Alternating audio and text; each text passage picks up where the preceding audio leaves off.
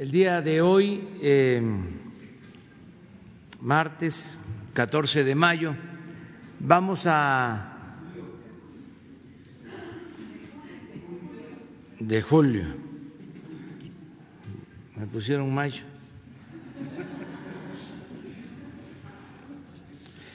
Bueno, de julio, martes 14 de julio, vamos a informar, como todos los martes, acerca de la situación de salud en el país. Como es eh, sabido, todos los martes informamos de la situación de salud, en especial lo que está sucediendo y lo que se lleva a cabo para enfrentar la pandemia del COVID-19. En esta ocasión eh, va a informar el secretario de Salud, el doctor Jorge Alcocer, que va a introducir, como lo hace siempre, eh, la exposición colectiva. Va a intervenir eh, el doctor Hugo López Gatel, eh, va a intervenir la directora de CONACIT, María Elena eh, Álvarez, y el secretario de Relaciones Exteriores, por lo que tiene que ver con eh, paisanos que están siendo apoyados, auxiliados y también, desgraciadamente, paisanos que han fallecido en el extranjero, en Estados Unidos eh, más que en otros eh, países. Entonces vamos a dedicar el día de hoy al informe de salud. Eh, tenemos una muy buena noticia para el pueblo de México, el que ya se logró producir un ventilador con tecnología mexicana, un ventilador hecho en México, lo cual eh, va a significar ser autosuficientes en este equipo que es básico, fundamental.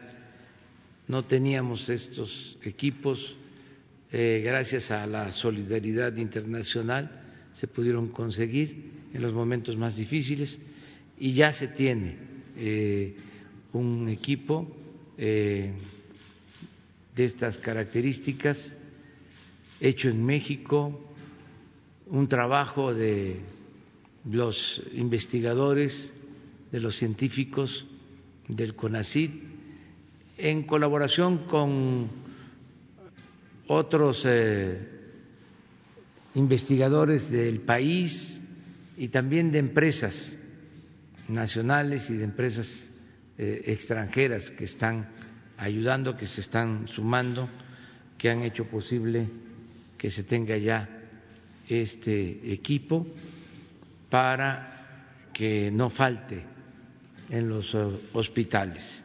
Pero eso lo va a explicar a detalle la directora del CONACIT.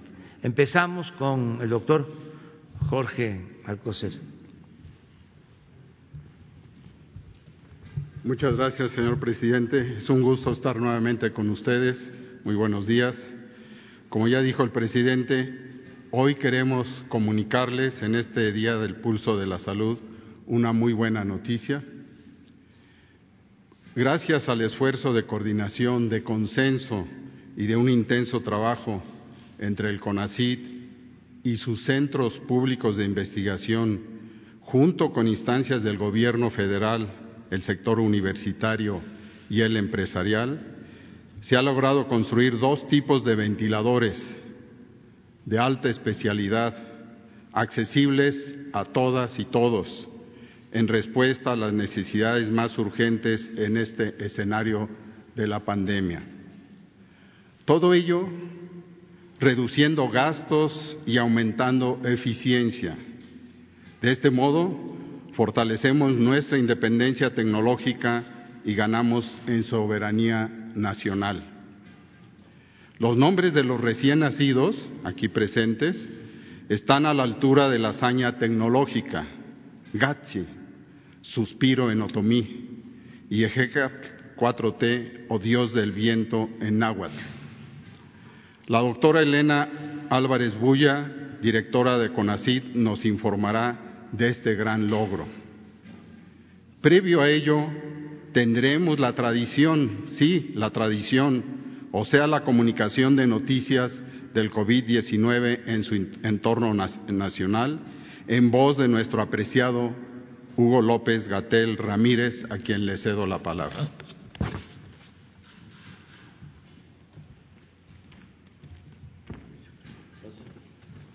Con su permiso, presidente, secretario, canciller, directora, muy buenos días, muy buenos días tengan todas y todos ustedes. Seré breve eh, presentando la síntesis del informe técnico que presentamos ayer por la noche, siguiendo la instrucción del señor presidente.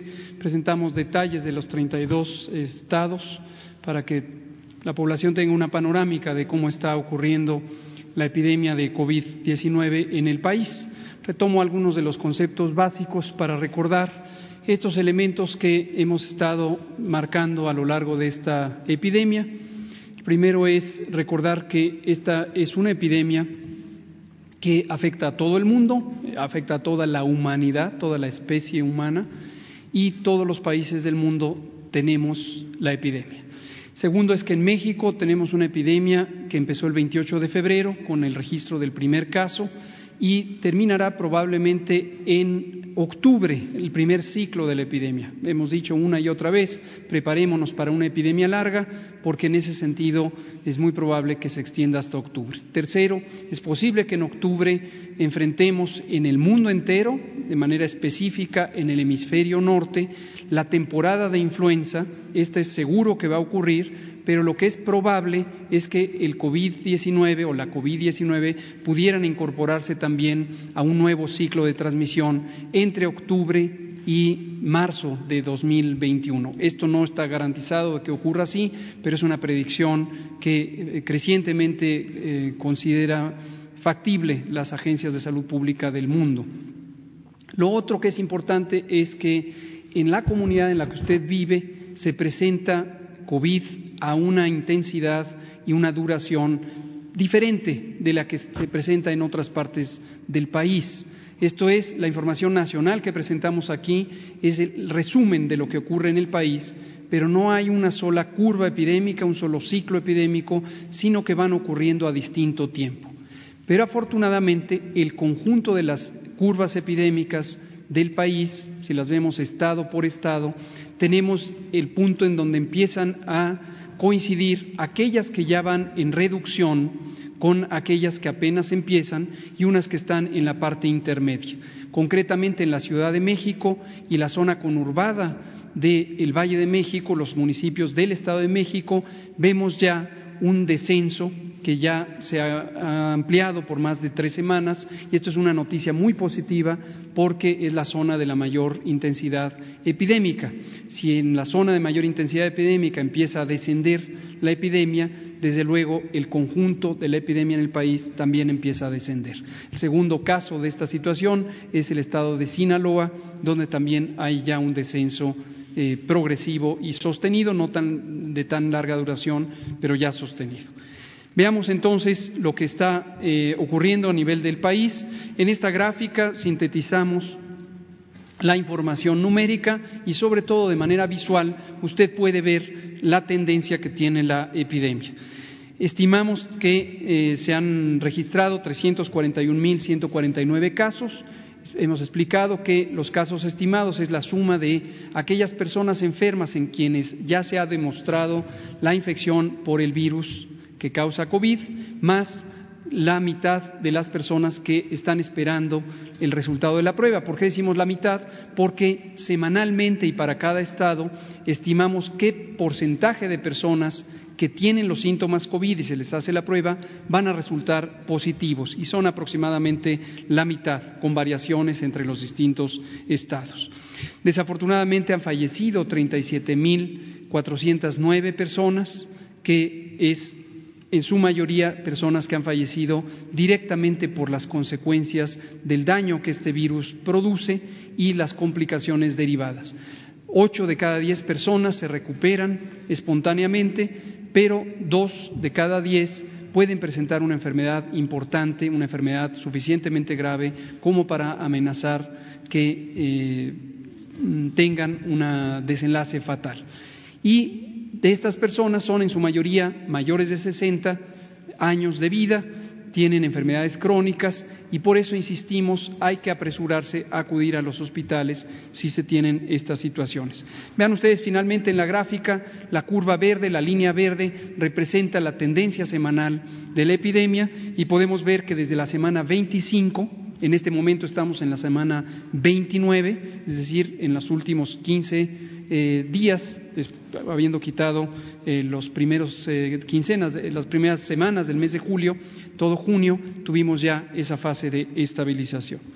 La siguiente, por favor. Esto se puede ver con mayor detalle cuando representamos además que de todos los casos, todas las personas que se han registrado y confirmado, tenemos que el 14% han enfermado en los últimos 15 días. Y es importante distinguir la suma de casos que se van presentando acumulados desde el inicio de la epidemia de aquellos que han enfermado en los últimos 15 días. ¿Por qué razón? Porque solamente las personas que enfermaron en los últimos 15 días son las personas que tienen enfermedad activa, representan el impulso de la epidemia. Los demás, quienes enfermaron en febrero, en marzo, en abril, en mayo, algunos lamentablemente perdieron la vida, pero quienes no, ya no tienen la enfermedad y de hecho son parte de las personas que se recuperaron y potencialmente pudieran ser inmunes, resistentes, no volverse a infectar y contribuir a que paren los contagios. La mortalidad también tiene una reducción, vean ustedes, es la línea azul oscuro que está hasta abajo, y recordar también lo hemos dicho repetidamente, tanto en este foro de la mañana como en el informe técnico de la noche, la vigilancia epidemiológica registra una parte de la información para tomar decisiones en tiempo real, distinto a la estadística vital que registra por otro tipo de mecanismos. Y estamos ya en avanzada fase en los procesos de trabajo, tanto con el Gobierno de la Ciudad de México como con el INEGI, RENAPO, el Instituto de Salud Pública y la Organización Mundial de la Salud, para estimar el exceso de mortalidad que esta epidemia pudo haber traído a México y es un ejercicio semejante que se hace con una metodología estándar en los demás países del mundo. En todo el mundo ha habido un exceso de mortalidad derivado de esta epidemia y próximamente presentaremos esos resultados. Sigamos con las penúltimas diapositivas. Tenemos la velocidad de crecimiento de la epidemia. algunas personas les ha eh, inquietado de dos ideas que parecieran encontradas. Una, ¿por qué decimos que la epidemia se ha hecho más lenta, que está en una fase de control, cuando vemos que hay más casos día con día? No debe sorprender que existan estas dos ideas. Las dos son correctas, las dos son ciertas, las dos tienen evidencia documental muy clara. Por un lado, desde luego que existen más casos cada día, porque todavía estamos en una fase de crecimiento de la epidemia, sin embargo, la epidemia crece más lentamente. Eso es la aceleración de la epidemia. Entonces, todavía los casos de hoy son menos que los casos de mañana, pero el cambio entre hoy y mañana es cada vez menor. En este momento es 1.4%, como se puede ver en la diapositiva, tanto para los casos que se confirman como en la siguiente diapositiva para las personas que fallecen. Esto empezó en 26 y 30% respectivamente, y de esa proporción ya ha llegado a 1.4% y sigue bajando. Llegará un momento en que sea cero, pero ahí no se acaba la epidemia, ahí lo que empieza es a ver el descenso de la epidemia. Y después será menos uno, menos dos, menos tres, que quiere decir que los casos del día siguiente son en número menores que los del día anterior. Veamos ahora la ocupación hospitalaria y con esto terminamos. Hemos hecho un esfuerzo muy grande por suplir las limitaciones, las deficiencias de un sistema de salud que desde hace 30 o 40 años nunca creció a la velocidad que tenía que crecer para cubrir las necesidades de una población que desde luego siempre aumenta en tamaño, particularmente en las zonas fuera de las grandes ciudades es donde existe y ha existido la mayor carencia de servicios de salud y entonces hicimos una reconversión hospitalaria. Curiosamente, un tercio de los hospitales del país en el sector público han sido reorientados específicamente para la atención de COVID y en general los síndromes respiratorios agudos graves. Teníamos 645 hospitales eh, la tercera semana de abril, tenemos en este momento más de 915 hospitales destinados a COVID.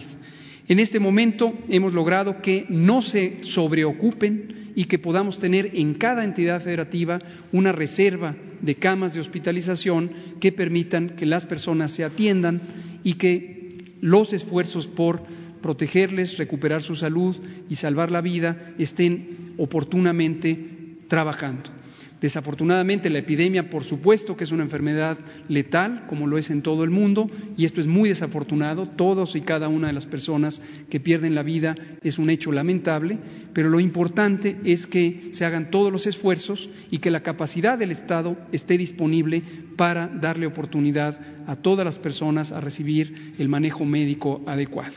45% de los hospitales dedicados a COVID están en ocupación, de las camas más correctamente, no los hospitales, sino las camas, y podemos ver en orden de izquierda a derecha las entidades federativas que en este momento tienen la mayor intensidad o proporción de ocupación. Empezamos con Nuevo León, ya no es Tabasco, Tabasco lo era hasta anteayer, pero los esfuerzos adicionales que hemos hecho por expandir la capacidad hospitalaria en Tabasco han dado resultados. En su momento, si Nuevo León solicita el apoyo, también estaremos en apoyo para Nuevo León, como lo hemos estado para cualquier entidad federativa que se acerca al límite de ocupación necesario.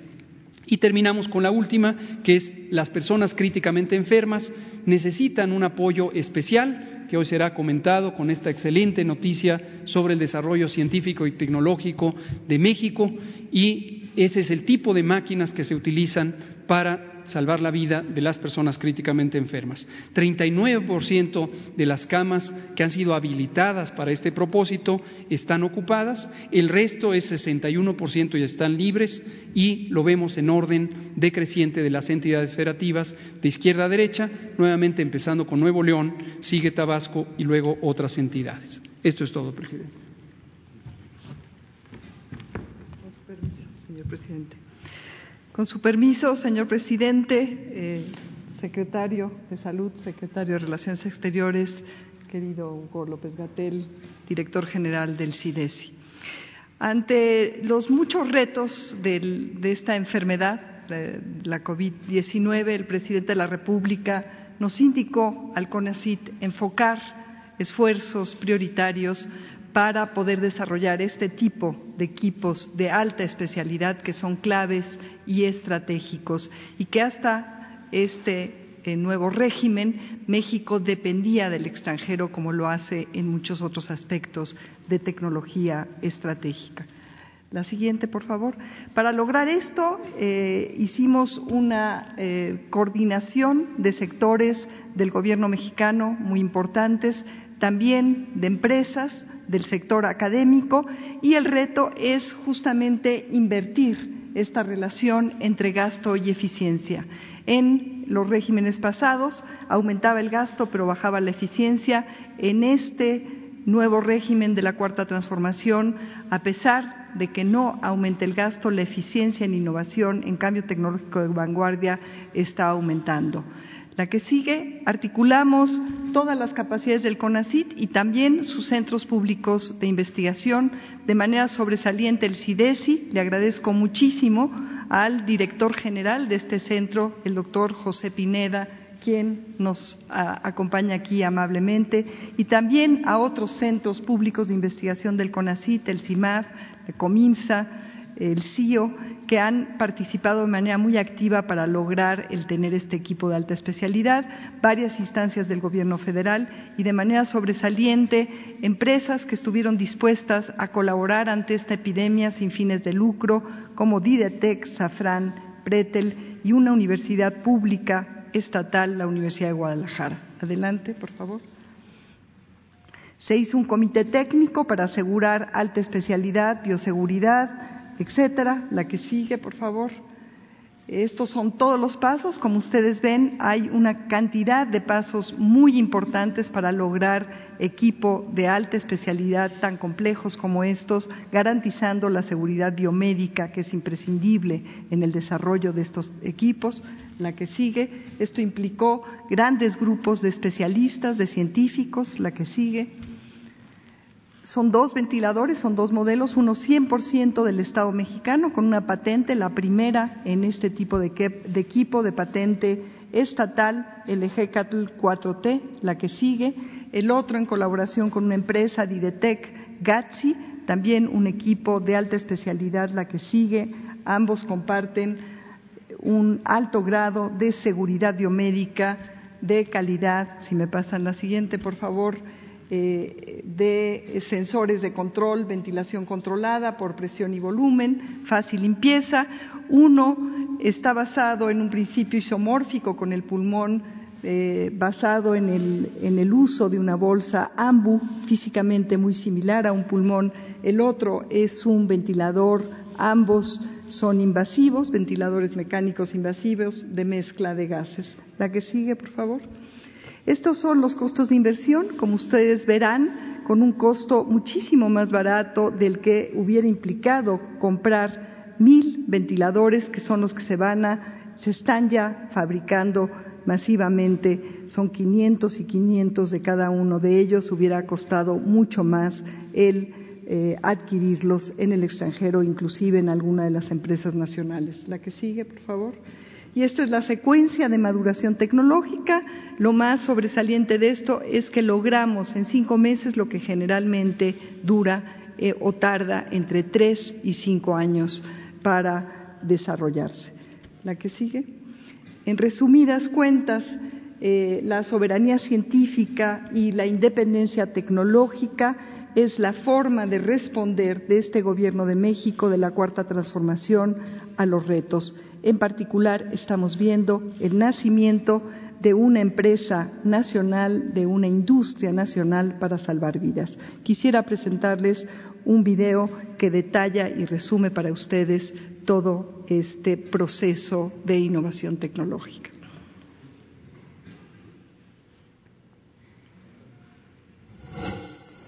Gobierno de México. En diciembre de 2019, China alertó al mundo sobre la presencia de un nuevo virus en la ciudad de Wuhan. La nueva enfermedad COVID-19 se esparció rápidamente y en marzo de 2020 la Organización Mundial de la Salud declaró la pandemia y con ello la puesta a prueba de los gobiernos y sus sistemas de salud. De acuerdo con el doctor Hugo López Gatel, subsecretario de Prevención y Promoción de la Salud, frente a esta alarmante situación, el Gobierno de México inició los preparativos desde los primeros días de enero. El binomio fundamental para enfrentar la contingencia sanitaria se definió desde el principio, el Gobierno y el pueblo de México. La confianza del pueblo en su gobierno y la puesta en marcha de una acertada estrategia basada en evidencia científica se convirtieron en una auténtica epopeya que logró, al enfrentar la pandemia, que en México la infraestructura sanitaria no fuera desbordada, un objetivo sustancial que por desgracia no pudieron cumplir algunos de los países más ricos de la Tierra. El primer paso fue fortalecer el resquebrajado sistema de salud. Se incrementaron rápidamente el número de hospitales y de camas hospitalarias. Las unidades de cuidados intensivos pasaron de 3.552 en enero a 10.360 al 10 de julio de 2020. El personal de salud se incrementó en 47.039 personas. Desde el primer momento y en coordinación con las autoridades de salud, las acciones del CONACID formaron parte del torrente de iniciativas para enfrentar la pandemia. El presidente Andrés Manuel López Obrador dio la instrucción precisa al CONACID de priorizar la fabricación de ventiladores en México. Con ese fin, hemos coordinado saberes y esfuerzos en ciencia, tecnología e innovación de integrantes de los centros públicos de investigación, de instituciones de educación superior y de empresas privadas con ética social y vocación solidaria. En medio de la pandemia y las dificultades que impuso la escasez de suministros, emprendimos el proceso de diseño, elaboración de prototipos, difícil obtención de partes y componentes, así como pruebas diversas con altos estándares de seguridad biomédica y calidad de ingeniería. Es un proceso que en condiciones normales se lleva de 3 a 5 años y pudimos concluirlo en tan solo 5 meses. Es el nacimiento de una industria nacional para salvar vidas, una hazaña de la voluntad, del conocimiento y de la cooperación. Tendrían que ser ventiladores mecánicos invasivos, 100% mexicanos, económicos. Ahora podemos producir ventiladores de alta calidad a precios menores que los del mercado. Esta primera remesa no hubiera sido posible sin la participación del equipo del CONACIT, de las instancias de salud y otras del gobierno federal, de instituciones de educación superior y de empresas sin fines de lucro. A todas y todos expresamos reconocimiento. De manera especial, nuestro reconocimiento a la Fuerza Aérea Mexicana, que nos apoyó decididamente con el transporte de piezas. Ejecatl 4T es un ventilador que tendrá patente del Estado mexicano, un equipo médico de altos estándares de seguridad biomédica y calidad de ingeniería, 100% mexicano, diseñado en el Centro de Ingeniería y Desarrollo Industrial CIDESI, Centro Público de Investigación del CONACYT. Posee un microcontrolador capaz de calcular y aplicar la presión necesaria durante los ciclos de ventilación en pacientes, a través de una bolsa autoinflable conocida como Ambubaj. GATSI. Este modelo fue diseñado por especialistas de la empresa Didetec, con transferencia tecnológica y escalamiento con apoyo de CIDESI y del CONACIT. La ventilación mecánica está basada en un sistema de control por microprocesadores que son accionados neumáticamente. La unidad de control que posee este equipo tiene la capacidad de calcular y aplicar las funciones necesarias para impulsar la ventilación mecánica controlada o asistida durante los ciclos de ventilación en pacientes adultos y pediátricos. Ambos modelos fueron probados en pulmones artificiales y sistemas biológicos. Cumplen con especificaciones internacionales. La creación de estos equipos médicos demuestra la capacidad científica y tecnológica del Sistema Estatal Mexicano de Humanidades, Ciencias, Tecnología e Innovación. Los ventiladores Ejecatel 4T y GATSI son prueba contundente de independencia y soberanía científica y tecnológica. Significan el nacimiento de una industria nacional para salvar vidas. Es cuanto, señor presidente.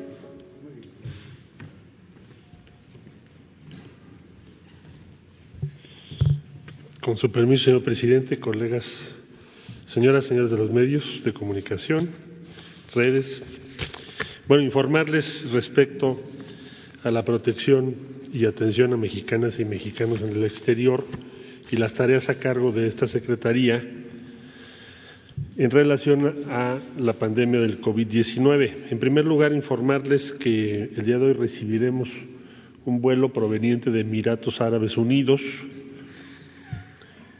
eh, con 39 personas, mexicanas, mexicanos, y también se va a recibir por parte del gobierno de ese país una donación para el Instituto de Seguridad Social de Trabajadores al Servicio del Estado, el ISTE, que son batas, cubrebocas, inmunoglobulina, guantes, cobertores y caretas protectoras que mucho agradecemos. Ahí estaremos en la noche en el aeropuerto para recibir este vuelo. La siguiente, por favor. Ah, ya, ya está disponible también informarles la plataforma de transparencia de donaciones internacionales que ha recibido nuestro país por conducto de la Cancillería para combatir la pandemia del COVID-19. La página es transparencia.sre.gov.mx. Es una plataforma donde ustedes ya pueden consultar pues todas las donaciones que hemos recibido y qué, qué destino han tenido, como la de hoy, que como dije va al ISTE. La siguiente, por favor, es sobre adquisición de insumos y equipo médico desde el exterior. La función de la Secretaría es facilitar eso.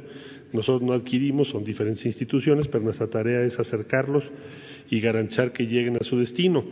Hasta el día de hoy se han recibido 25 vuelos desde China, 8 vuelos desde Estados Unidos y el vuelo que recibiremos hoy en la noche de Emiratos Árabes. El total de insumos desde los puentes aéreos con Estados Unidos y China. Es el siguiente, ahí tienen ustedes el cuadro, cubrebocas a 16 millones 493 mil 200, guantes de exploración 1.228.000, mascarillas 1.499.800, caretas protectoras 547.500, los Googles 426.040, ventiladores 4.454, pruebas PCR 300.000, kits de transporte de pruebas 40.000, trajes de protección 27.200, metros cúbicos de tela especializada para fabricar cubrebocas 9 metros cúbicos, termómetros infrarrojos 2.000 y batas quirúrgicas 46.600. La siguiente, por favor. Respecto a acciones consulares, bueno, las más destacadas tienen que ver con pruebas gratuitas que se están llevando a cabo en Houston. En Houston ahora tenemos un rebrote significativo, por lo que vamos a tener que reducir la actividad directa al consulado. Probablemente en otras ciudades de Estados Unidos también, en, Florida, Texas y probablemente California. Pero bueno, estos son los trabajos hasta el día de ayer. La, una panorámica del programa Ventanillas de la Salud que se organizó junto con la Secretaría de Salud. Eh, al, día, al día 10 de julio, pues se han atendido de manera remota 1.728.514 personas, compatriotas nuestras en Estados Unidos. La población que se ha beneficiado directamente para alguna atención médica son 384.039 y los aliados que participan 7.972 entre organizaciones e instituciones. La siguiente, por favor. Son la entrega de apoyos para alimentación.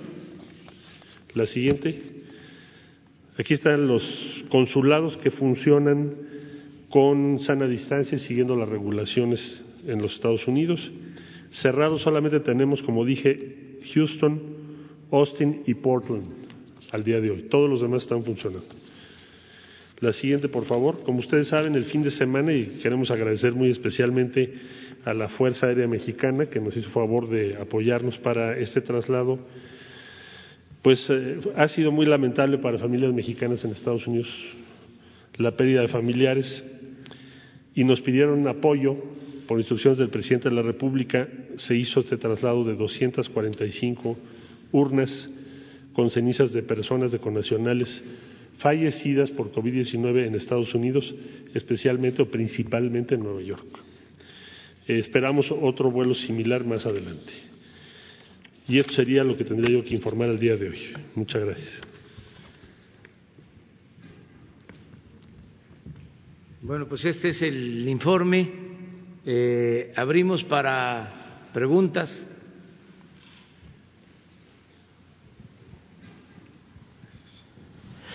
Buenos días, buenos días compañeros y compañeras de los medios. Buenos días a todos los.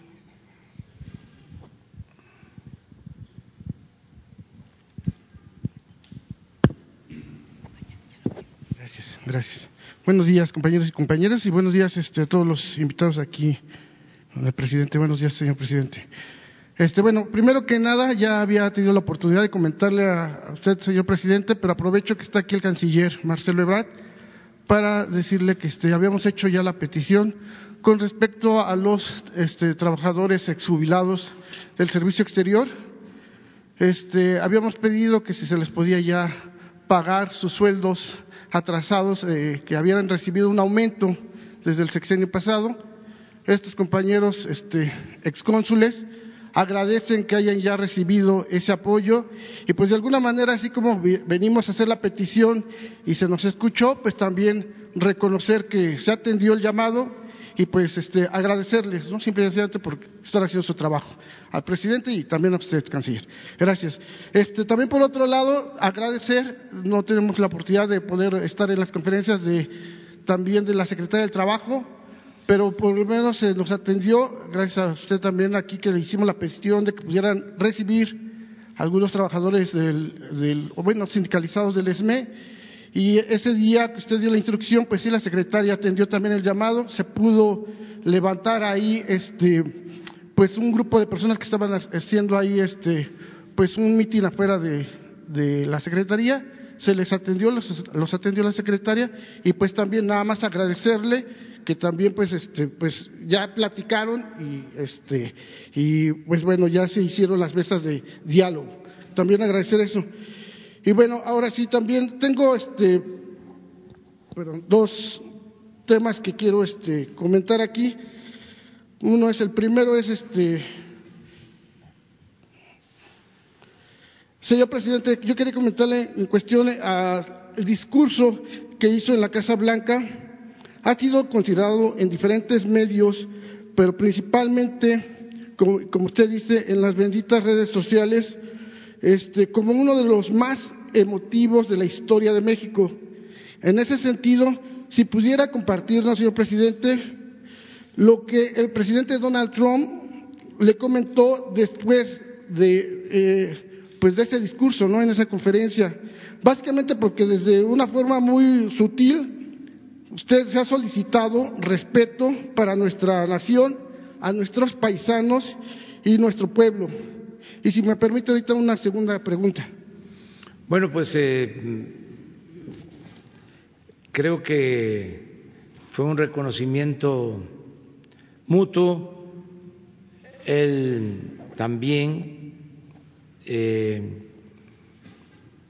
dio un discurso importante, respetuoso con la comunidad mexicana en Estados Unidos,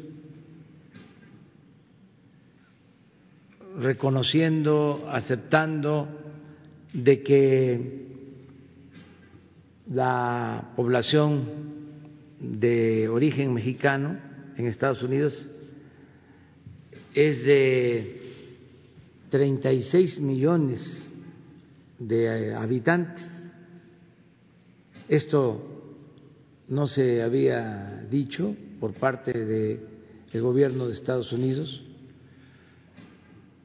Yo, como lo expresé, estimo que son 38 millones, pero ya al hablar de 36 millones es eh, comprender a todos.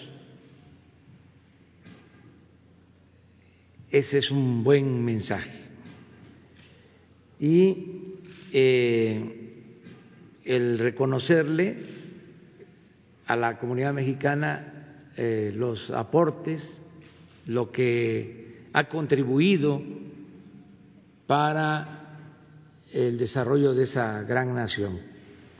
Entonces fue un buen discurso del presidente Donald Trump y nosotros hicimos lo mismo, lo propio, fue un buen encuentro y se dijeron las cosas con libertad, dijimos lo que sentimos y representamos a nuestro pueblo como lo merece, con decoro y con dignidad.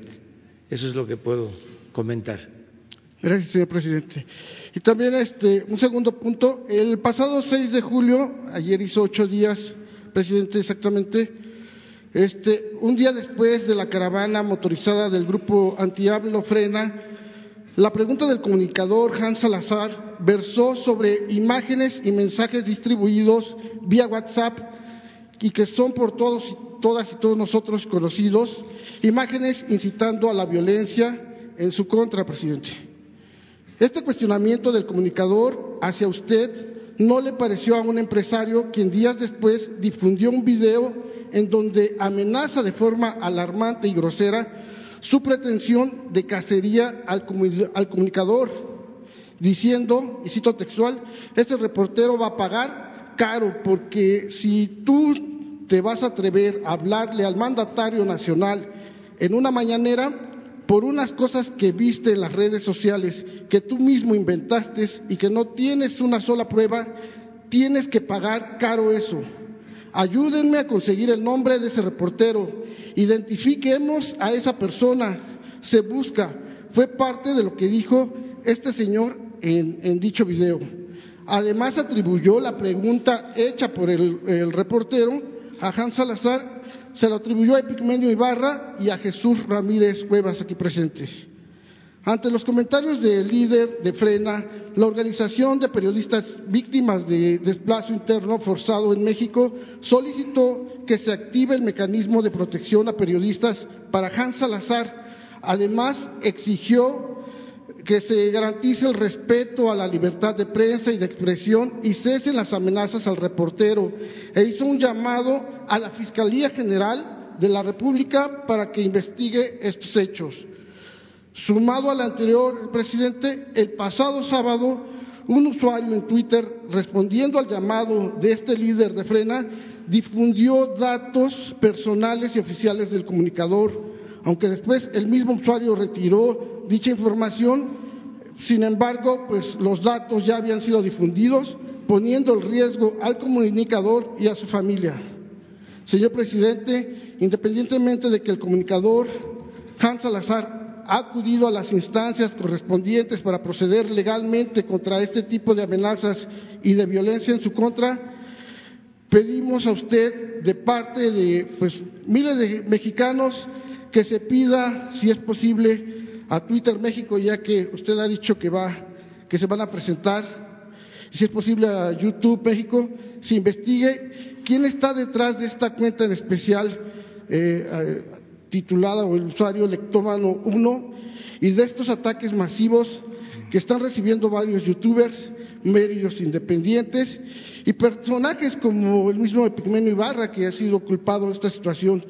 Eh, pedimos que se investigue esta situación y también que pudieran ser canceladas estas cuentas. Es todo, presidente. Sí, bueno, son tres eh, aspectos ¿no? sobre este caso. Primero, que se tiene eh, el derecho a acudir a la autoridad competente cuando eh, hay amenazas.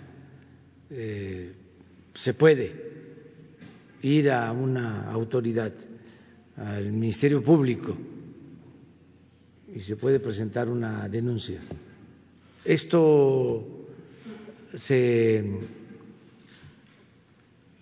ha venido haciendo en algunos países, de manera especial en España, donde eh, actos eh, de provocación, de amenaza, eh, se manifiestan públicamente en las redes. Hace poco pusieron de blanco a unos dirigentes de un partido mm, liberal, progresista, los pusieron de blanco y les tiraron, o sea, a sus imágenes. Se presentó una denuncia y se castigó a los responsables. Inclusive toda la comunidad política de España expresó su repudio a este eh, hecho.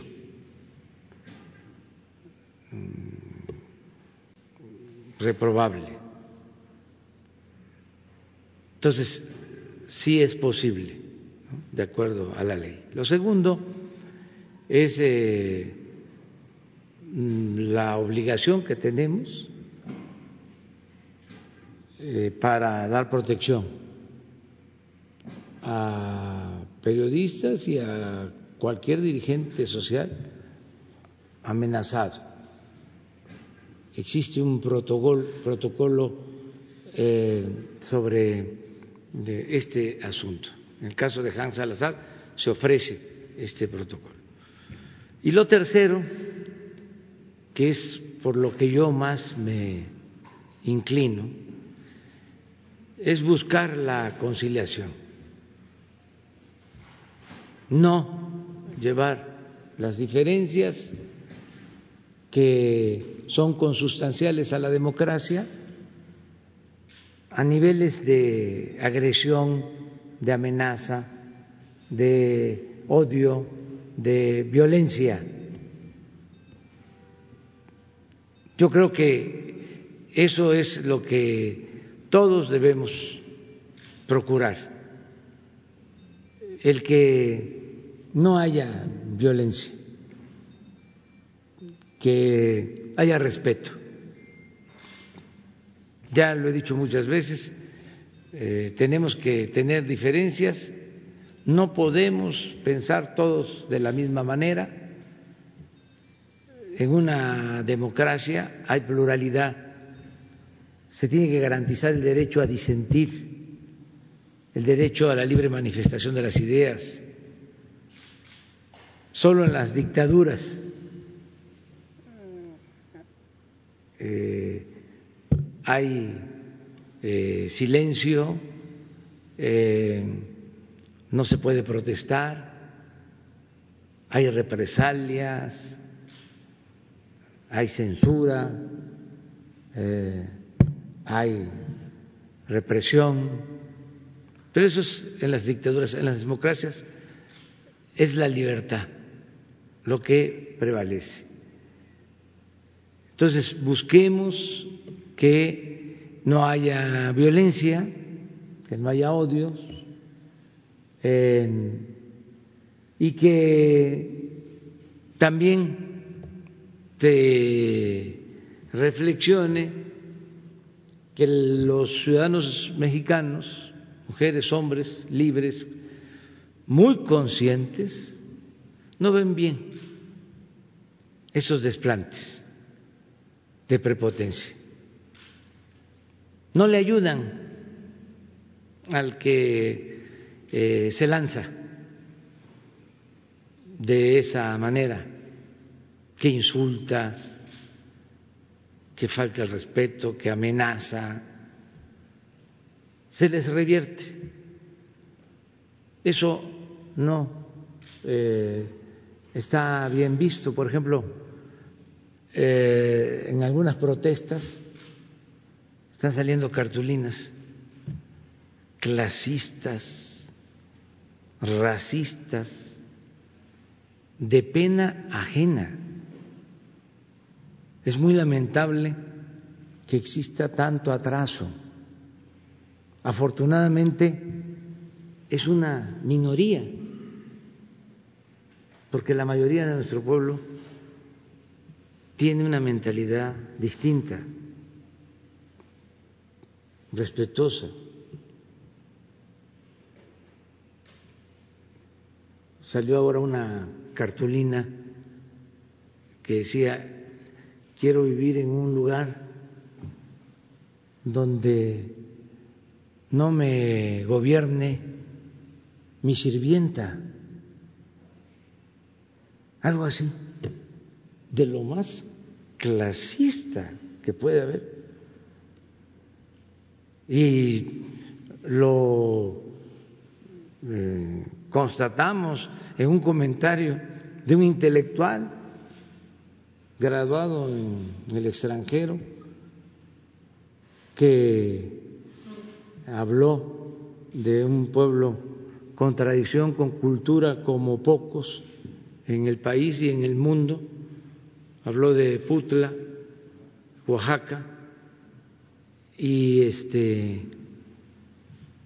con una actitud despectiva, eh, este, racista, Estamos hablando de un académico graduado en universidad eh, extranjera, fue secretario de Relaciones Exteriores de México, porque eh, no en todo eh, el pueblo de México sino en una minoría, y esto no tiene nada que ver con eh, la clase social a la que se pertenece. Em, yo les diría que eh, en los sectores populares hay más respeto.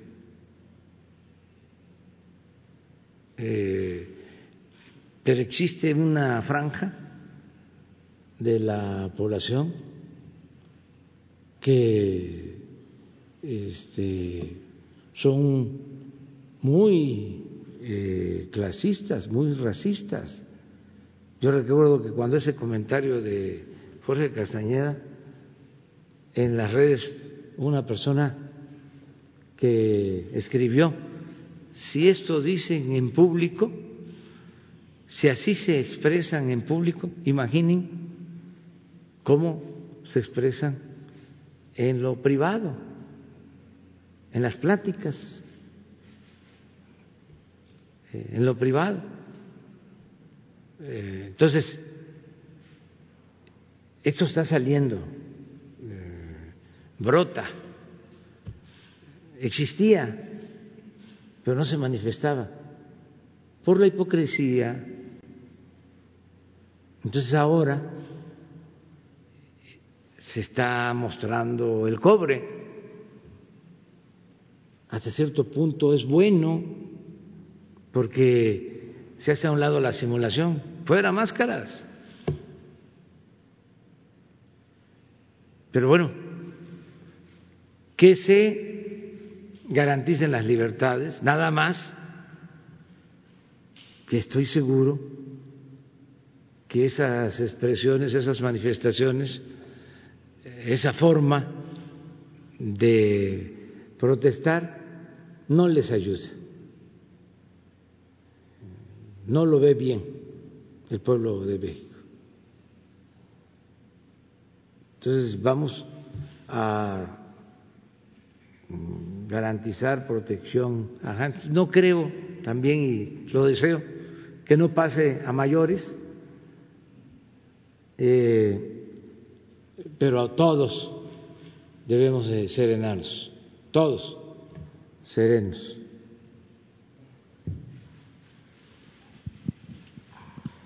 Luego tú. Gracias, señor presidente. Sandra Aguilera, de Grupo Larsa Comunicaciones.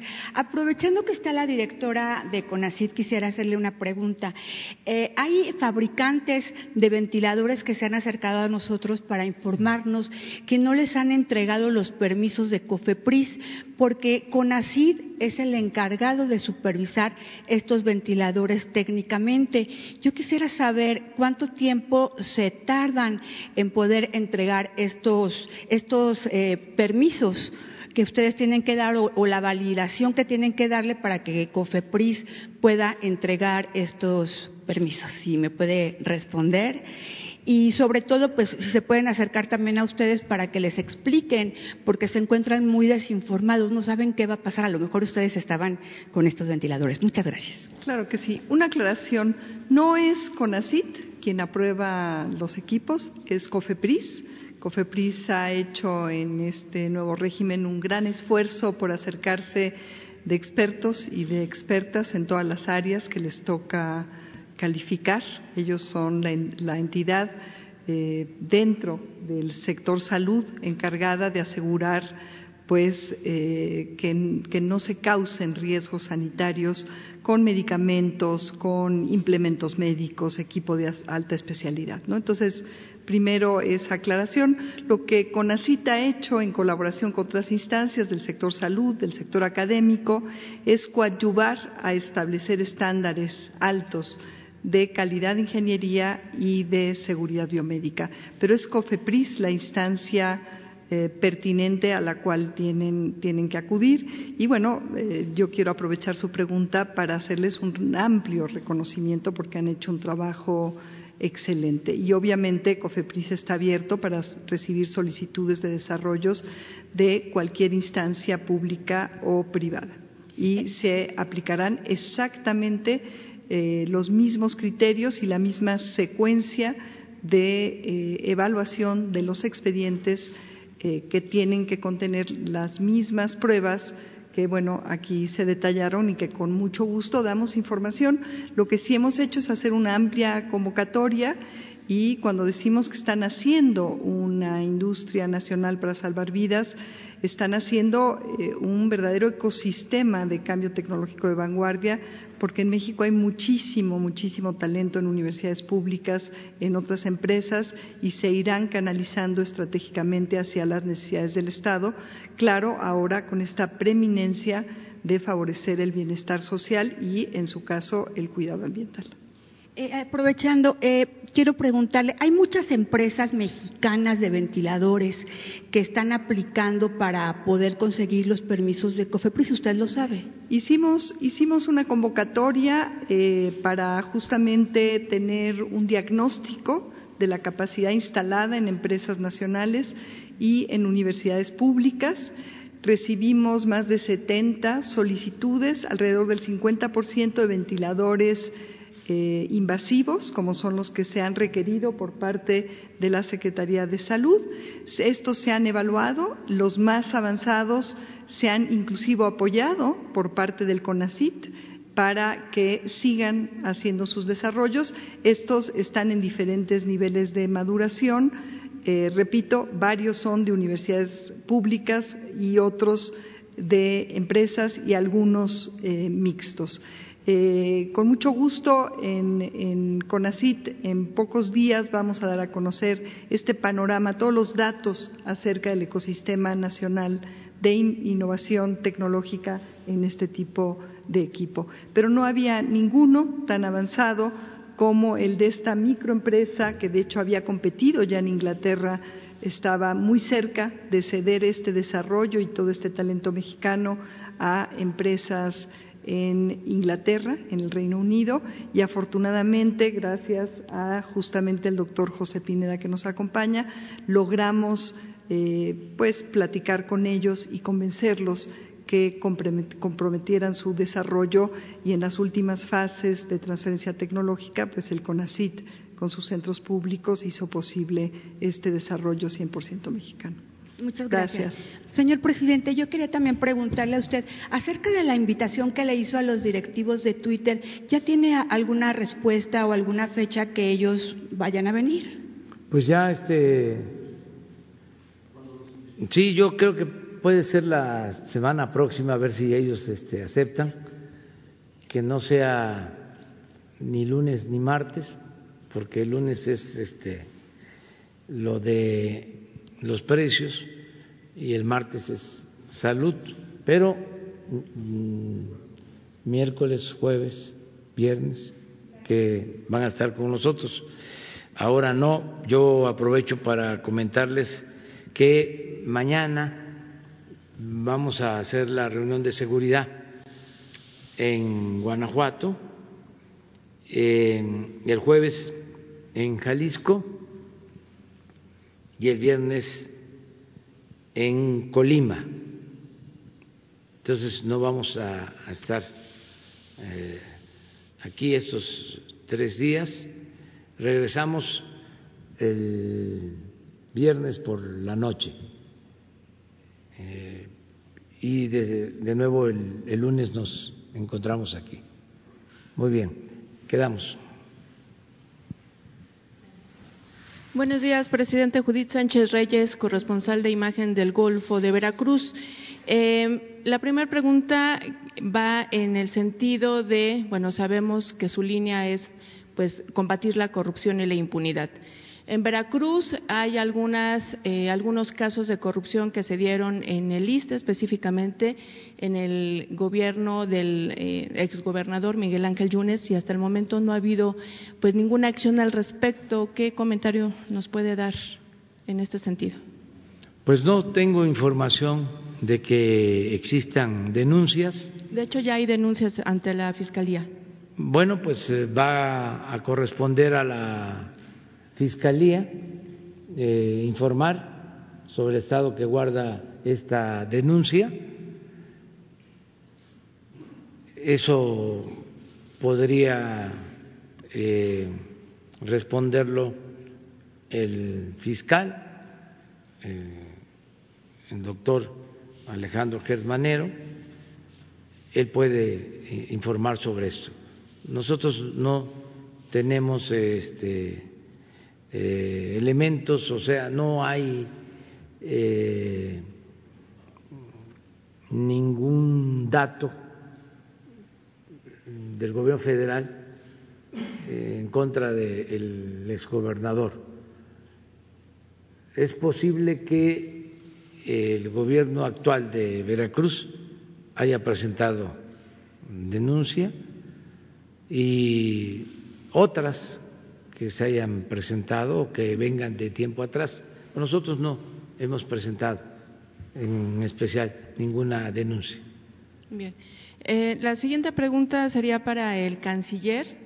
No sé si nos pudiera eh, comentar cómo se dio la selección de estos cuatro proyectos que, con los cuales México se suma precisamente a lo que tiene que ver con la investigación para la creación de la vacuna contra el COVID-19. Eh, si la convocatoria fue abierta, cuántas universidades o científicos participaron en.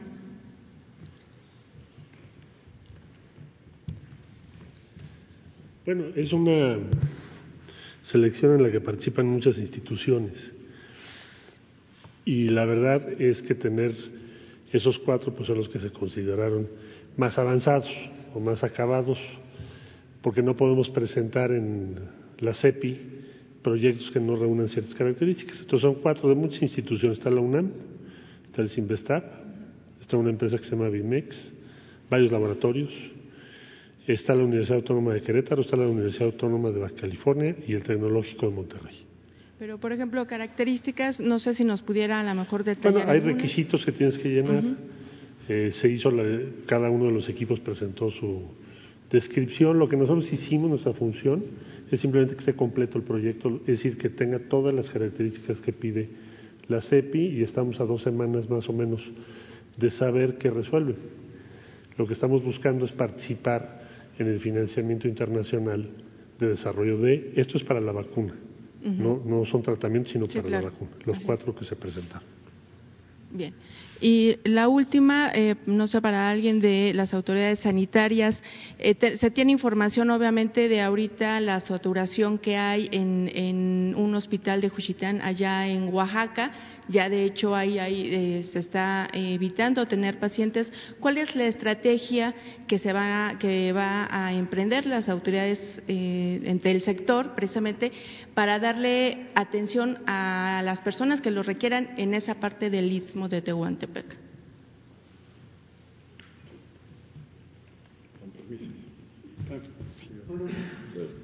No venía preparado, pero aquí tengo una ocupación de camas con ventilador, que es lo que es más emergente, más necesario y que está en mayor atención. Y no figura eh, en el istmo, pero sí en Oaxaca, y en particular le puedo decir que son en Huautla de Jiménez y San Jorge en en Oaxaca, son dos lugares que tienen al 100% la ocupación, la, necesidad ya saturada, que usan esa palabra, yo no la uso, de ventiladores. Pero, eh, curiosamente, eh, no se ha anunciado, estos ventiladores que ya se cuentan eh, en el día de hoy van para allá, para Córdoba, para algunos también en otra parte contigua a Córdoba y para estos lugares para poder en Veracruz completar las necesidades. Esto es nada más en el punto de ventiladores y ahí van a debutar alrededor de 100 eh, ventiladores de estos que ya están en transporte hacia el estado de Veracruz en términos generales.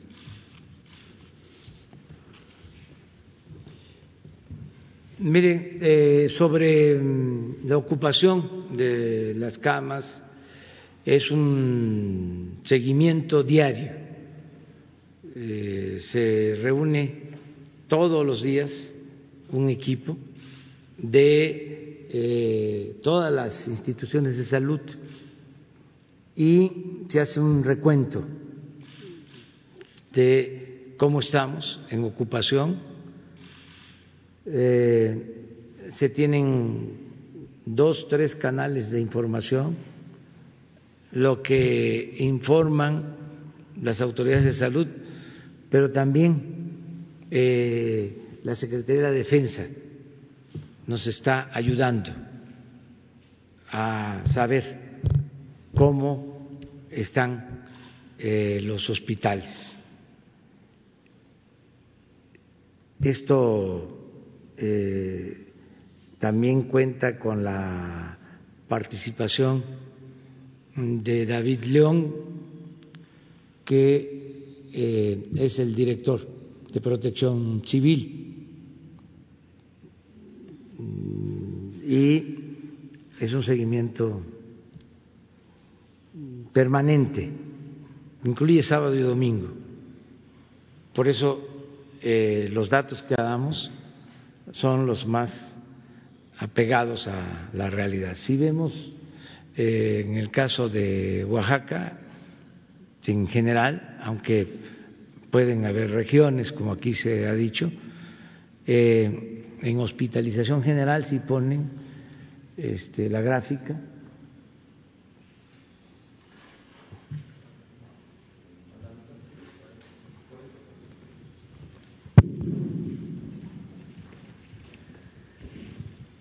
Cuarenta por ciento de ocupación en hospitalización general.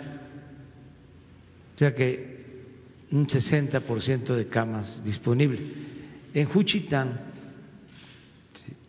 eh, se adaptó un hospital. Eh, quiero recordar de que se iniciaron trabajos para terminar hospitales que estaban inconclusos, que no estaban equipados, que no tenían personal. En el caso de Juchitán, desde el temblor del 2017 se empezó a construir un hospital privado de eh, Grupo México.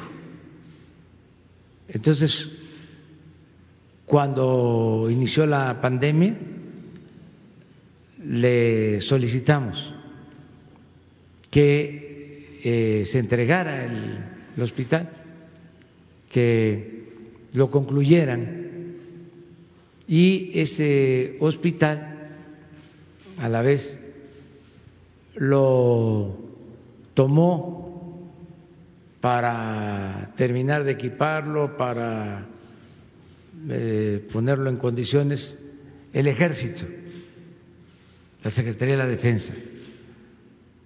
Recuerden que desde que empezó la pandemia dijimos, nos va a ayudar el ejército y nos va a ayudar la Marina.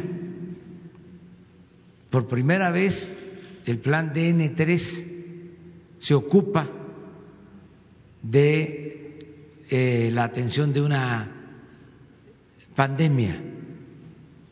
Tenemos que agradecer mucho a la Secretaría de la Defensa y a la Secretaría de Marina, porque eh, se metieron, eh, ellos se ocuparon en terminar 32 hospitales y eh, equiparlos y también procurar que eh, tengan personal médico. En el caso de Oaxaca, esto sucede en el istmo y en la capital, en Oaxaca, que estaba terminado un hospital eh, de el niño, de la mujer, pero no tenía eh, equipos ni tenía personal y todo esto se ha venido haciendo en el país.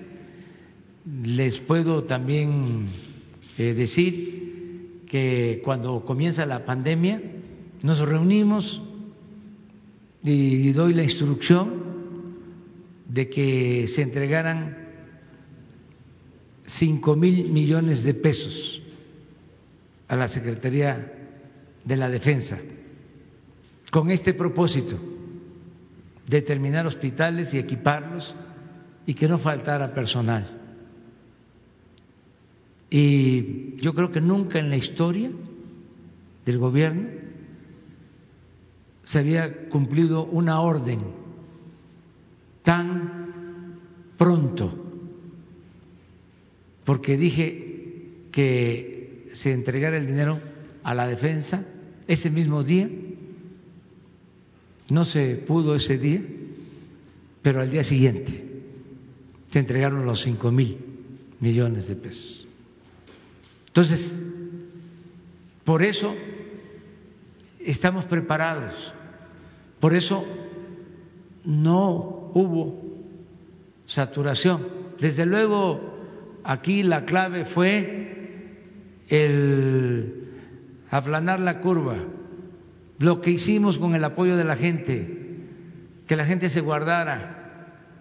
Eso nos permitió, nos dio tiempo para eh, llevar a cabo esto que les estoy comentando, levantar el sistema de salud que estaba en el suelo, eh, tener las camas, tener los ventiladores, tener los médicos. Bueno, en el caso de los especialistas fue algo eh, extraordinario porque se inició un proceso de formación de médicos generales, porque no se contaba con los especialistas, porque se puede tener el ventilador, que es importante, pero ¿quién lo opera? ¿Quién hace el proceso de intubación? No es cualquier cosa, requiere de eh, experiencia y de especialidad. Bueno, hemos formado a miles de médicos generales en el manejo de estos equipos. Entonces, todo esto eh, se ha hecho. En el caso de Oaxaca, eh, para terapia intensiva,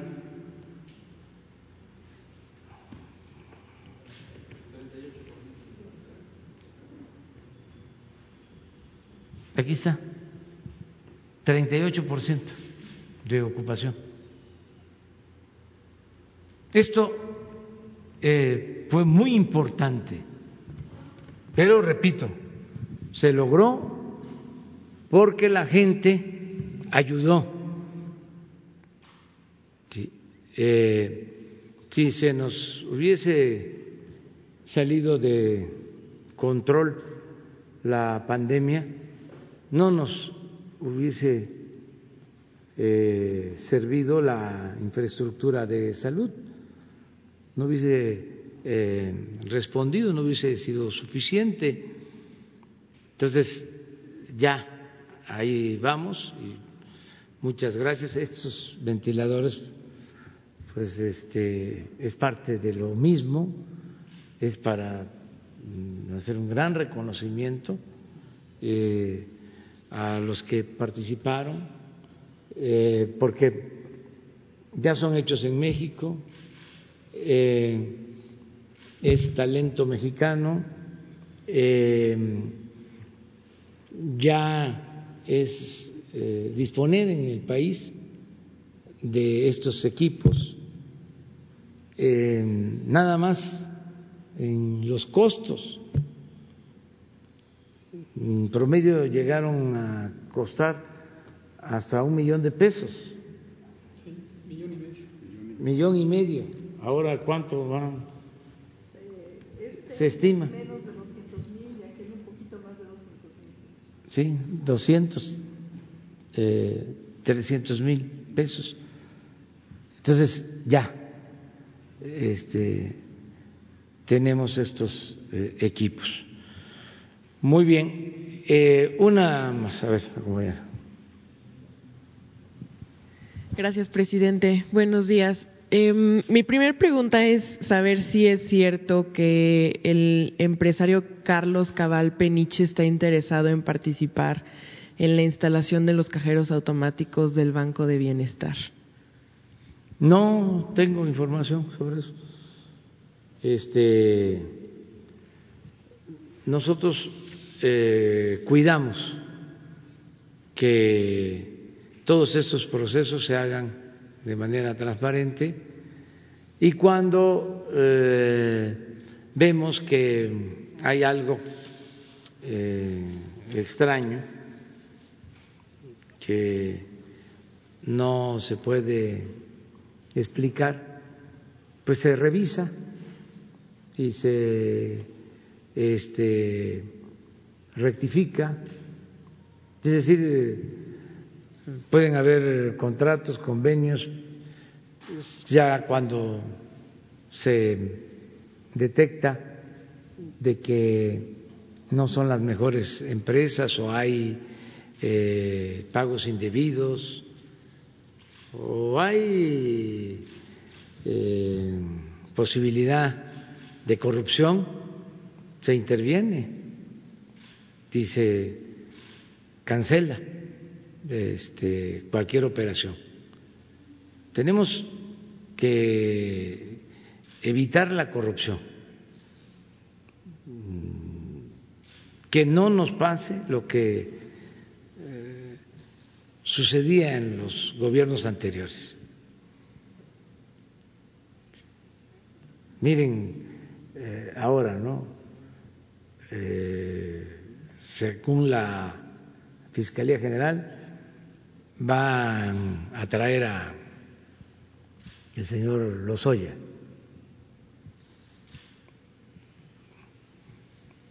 Todo lo que se va a saber. Porque eh, él era director de Pemex cuando se aprobó la reforma energética. ¿Quiénes eh, aprobaron esa reforma? ¿Qué partidos? Ahí se los dejo de tarea. ¿Cómo la aprobaron? ¿Por qué este, se obtuvieron los votos? ¿Cómo se obtuvieron los votos? Entonces, esto va a ayudar mucho a eh, esclarecer cosas, porque fue un gran engaño, un gran fraude la llamada reforma energética. Nos eh, vendieron la idea, o así lo plantearon, de que se iba a producir más petróleo, que iba a llegar la inversión extranjera a raudales,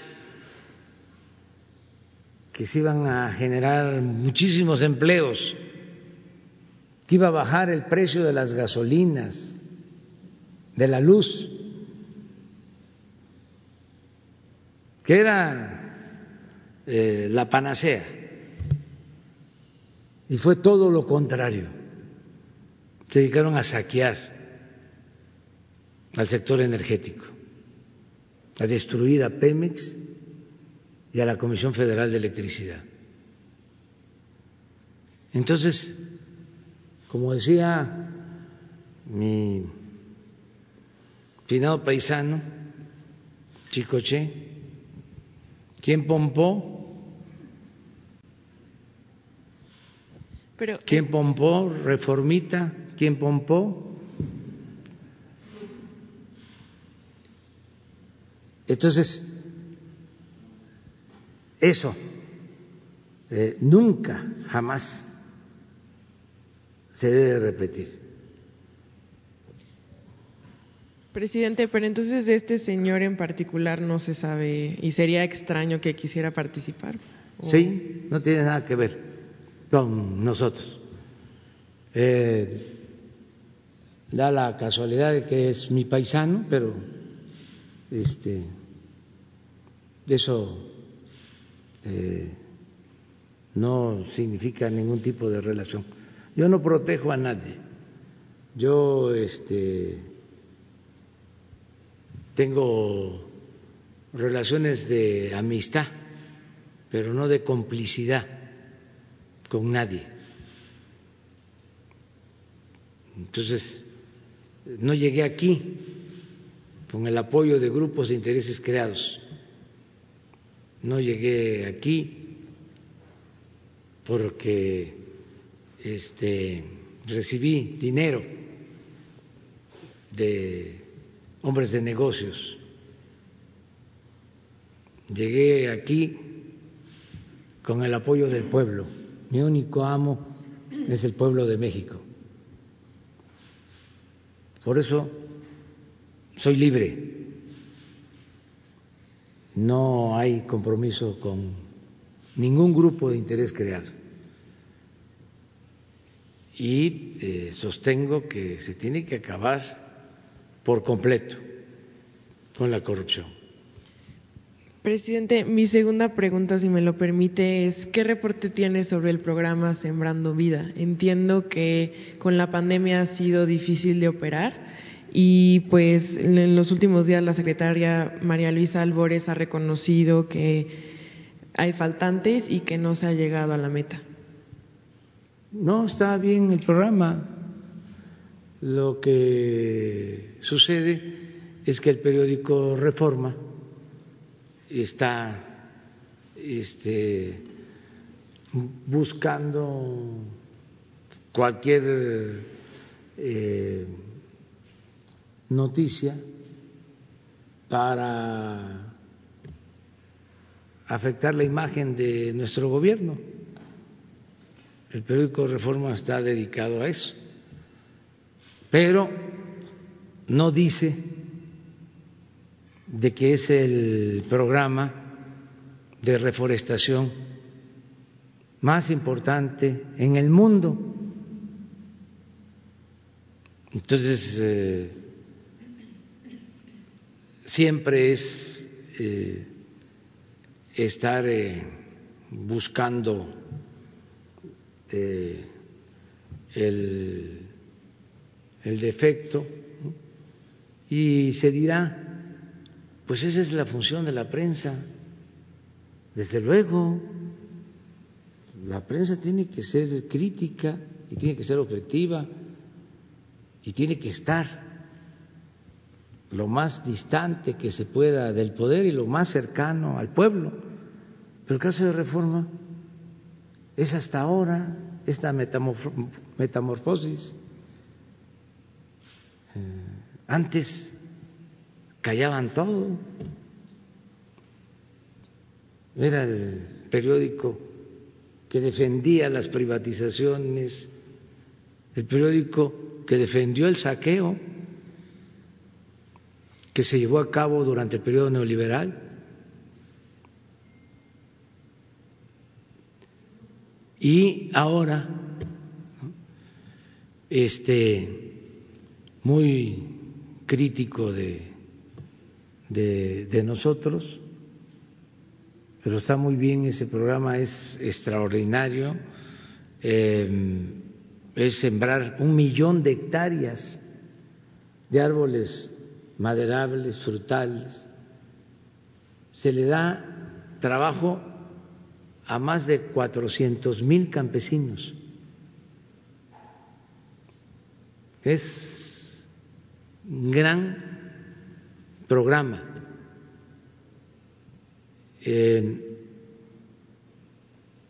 Y debe de tener eh, dificultades porque todo el que eh, se dedica a sembrar sabe que hay que hacer resiembras porque a veces lo que se siembra no se logra y hay que estar resembrando. Tiene que ver si llueve o no llueve.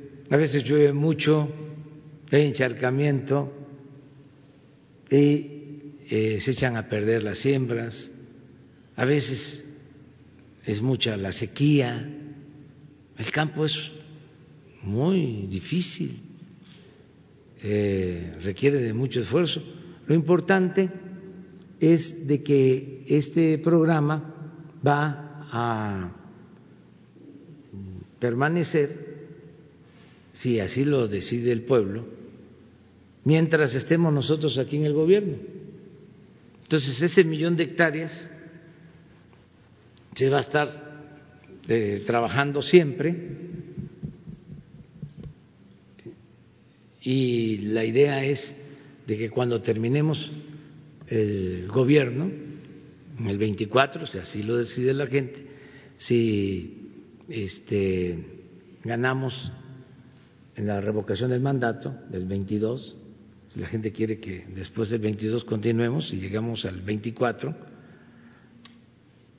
pues eh, hasta entonces eh, ya vamos a poder evaluar y yo espero que ya los árboles, los cedros, los caobas estén de 5, 8, 10 metros y que ya estemos eh, cosechando cacao, cosechando café, que llueva café. Y finalmente, presidente, aprovechando que tengo el micrófono también, eh, organizaciones sociales han alertado sobre los recortes en los estados a los programas de alerta de género en estados con altos niveles de feminicidios como Veracruz, Nuevo León, Estado de México. Esto no es una austeridad mal entendida que afecta, pues. Nosotros no tenemos ningún ajuste en el programa federal para lo que tiene que ver con la defensa de los derechos humanos. Sí hay austeridad, por ejemplo, en que ya no destinamos los recursos que se destinaban a la publicidad en medios de información, ahora están eh, ajustados y ya no hay lujos en el gobierno, nada más. Imagínense si el Reforma hubiese hecho un reportaje de mi viaje a Estados Unidos comparando lo que costaba un viaje en la época de Calderón o de Peña, un viaje al extranjero que iban los aviones llenos, se llevaban hasta el perico. Este, ¿cuánto gastaban? Pero pues como llevaban a los del Reforma ahí también los trepaban este y los colmaban de eh, atenciones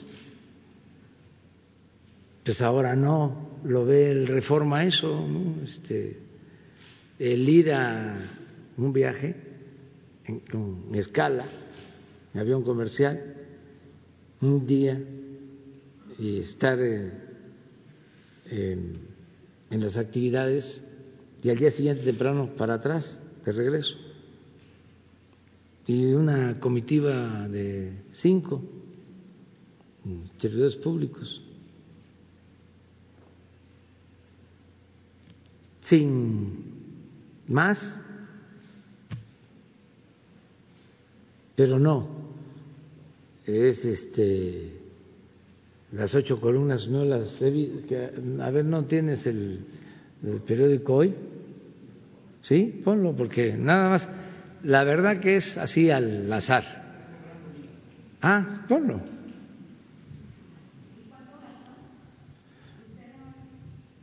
Pues yo eh, me quedé a dormir en la casa de la embajada y ahí comí, luego me invitaron a cenar. Ahí en la. Pero eh, es que es muy interesante. Eh, les prometo que no he visto, o sea, la, la primera página o primera plana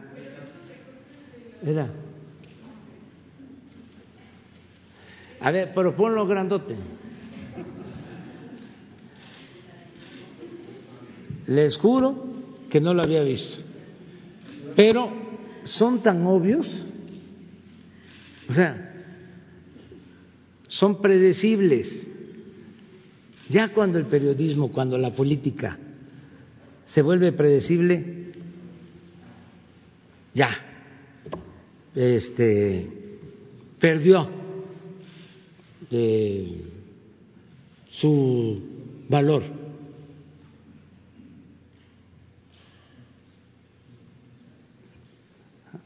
Esa es la pena. Da pocos frutos sembrando vida. Bueno, ¿cómo va a dar frutos? A ver, ¿cómo va a dar frutos si apenas comenzó a sembrarse el año pasado?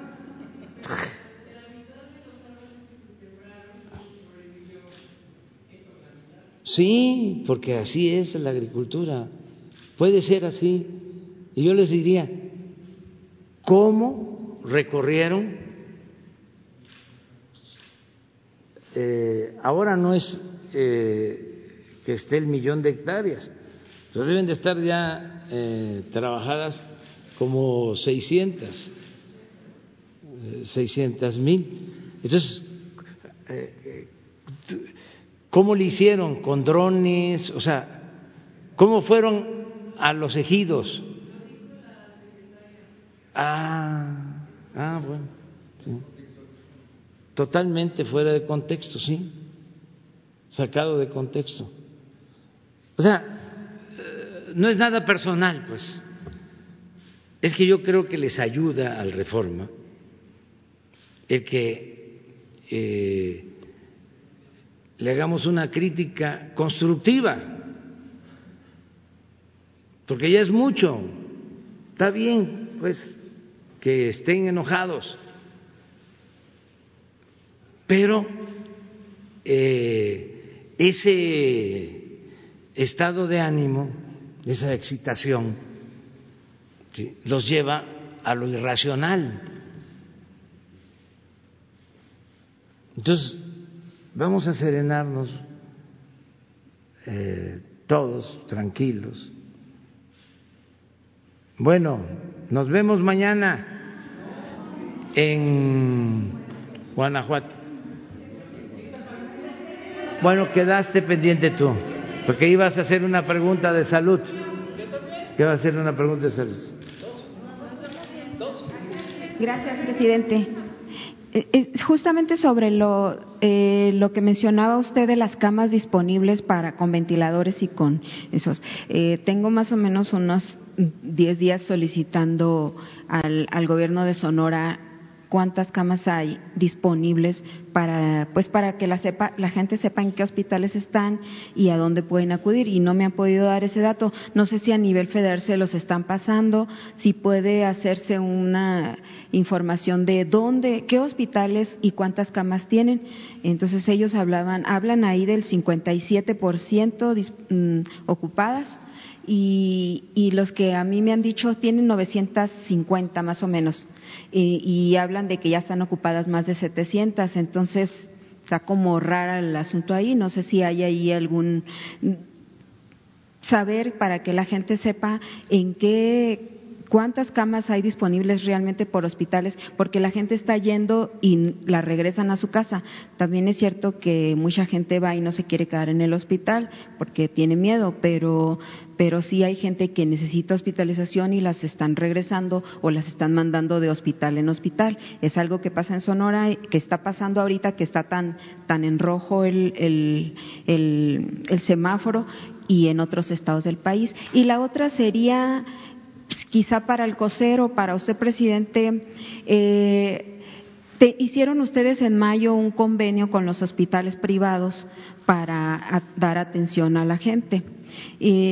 pero este convenio se acabó el 23 bueno, era para un mes, se, amplió hasta junio y, en el caso de algunos estados que están en rojos, pues este mes ya no está funcionando ese, ese convenio. La semana pasada hubo un caso en Sonora donde una persona pues falleció en un hospital privado y era una familia de escasos recursos y tuvieron que pagar pues la atención que les dieron que fue pues una hora que, que ya en realidad la persona iba mal. Entonces, ¿qué va a pasar si va a haber una ampliación de ese convenio o, que en el caso de los estados que, están en semáforo rojo, que si podría haber ahí una ampliación y o no sé eh, qué, planes tiene usted y también en el caso de los mm, que pudiera atenderse eh, en estos hospitales y dar algún informe de ¿cuánta gente se atendió en estos en este plazo que hubo de del convenio? Pues, tú, a ver. Sí, muy, muy brevemente, el convenio fue renovado, sí está vigente. El convenio con los hospitales privados.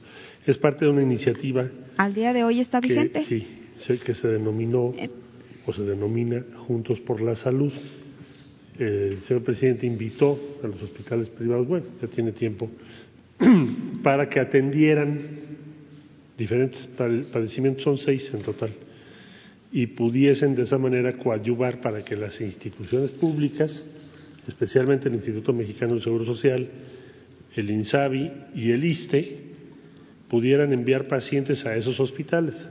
Tenemos el reporte al día y con mucho gusto, son varios miles ya los atendidos, con mucho gusto lo doy. Eh, concluyendo esta. Entonces, las personas que, que han acudido a, hospitales privados y les han dicho que no hay convenio y que sí están en el registro de nacional que hicieron convenios eh, y que tuvieron que pagar la atención, ¿qué tienen que hacer? Bueno, es que no puedes ir, eh, funciona de otra manera. Tienes que hablar por teléfono con la institución, sea INSABI, ISTE o Seguro Social la Fundación Mexicana para la Salud te dice a qué hospital tienes que ir. Si tú llegas por ti mismo a un hospital privado, te van a cobrar. Tiene que ser a través de alguna de las instituciones. Hay un teléfono para eso y ahora se lo paso con mucho gusto. Aquí el presidente había dicho que incluso invitó a la gente a que fuera a atenderse a los hospitales privados. Se han atendido varios miles, pero tienes que pasar por ese procedimiento, porque si no, no habría manera de que fuese un proceso ordenado. Es decir, tú vas por teléfono es Fundación Mexicana para la Salud. Si eres sus eh, derechohabiente del Seguro Social, preguntas en la clínica que te corresponda, e igualmente en el ISTE y en el INSABI, que incluye, como tú sabes, a los hospitales y sistemas de salud estatales. Entonces, te dan o te dicen a qué hospital debes de ir y ahí te atienden y entonces el gobierno cubre los servicios correspondientes. Si vas por tu lado, pues entonces eres un particular y tienes que pagar lo que sería el caso en los hospitales. Entonces, esto ha permitido, como ya dije, varios miles, fácilmente estamos ya arriba de siete mil pacientes atendidos, más o menos en promedio al mes. Entonces son solo, nada más para que quede claro, son solo para derechohabientes del IMSS, del ISTE. No, no. Si tú no eres derechohabiente, hablas al teléfono que dimos de la Fundación Mexicana para la Salud, no sé si la, si la tienen ahí. Sea, no tienes que ser derechohabiente. El que es derechohabiente pregunta en el Seguro Social, porque tú sabes dónde te atienden normalmente. En el ISTE igual. En el caso del INSABI es población que no tiene derecho a biencia. Es cualquiera. Lo único que tienes que hacer es llamar al teléfono si lo tenemos y si no te lo paso Ahorita te lo paso. Pero sí sería, pues no tanto que me lo pase a mí, sino que se entere la gente porque en la emergencia... para que lo des a conocer. en una emergencia, o sea, un número nacional, supongo que es. Hay un número nacional funcionando. Y, y ante una emergencia, no sé si los doctores deben de saber, pues que la gente en una emergencia, lo último que... Bueno, en urgencias sí también se han atendido personas Mira, te lo voy a decir. O sea, una persona que tiene una urgencia no puede ir directo al hospital. Bueno, puede ir, pero le va a costar. No, sí puede ir, pero tienes que hablar por teléfono, tienes que avisar para que el gobierno lo pueda cubrir, si no, ¿cómo lo cubrimos? Okay. ¿Me explico? Es nada más eso. Es llamar para avisar, oye, voy a urgencias porque me siento muy mal, o tengo esto y necesito que me atiendan. Voy al hospital público o voy al hospital privado, es lo que necesitas tú saber y que te lo resuelvan pronto. Por eso se, tiene un sistema nacional con un solo teléfono. O sea que la persona cuando va en la emergencia, que en el trayecto al hospital vaya, llame. Pues nada más que avise para que podamos participar. Pero las emergencias no se pueden prever, secretario. En el trayecto puedes avisar o algún paciente, algún pariente tuyo puede avisar, porque si no, ¿cómo te cubre el gobierno? Si no avisan, no, hay, no, no se puede cubrir. Es muy difícil, porque luego tienes que discutir con el hospital. Si avisas en el traslado o antes, incluso para tomar decisiones respecto al tratamiento que necesites. Entonces, es algo que lo que hace es protegerte. Por eso No, ahí está. Ese es el teléfono. ¿Ese funciona para todo el país? Sí. Para todo, es Fundación Mexicana para la Salud la que recibe y te canaliza. ¿Es un solo número o es un conmutador? Un solo número. Es este número que está aquí. A ver,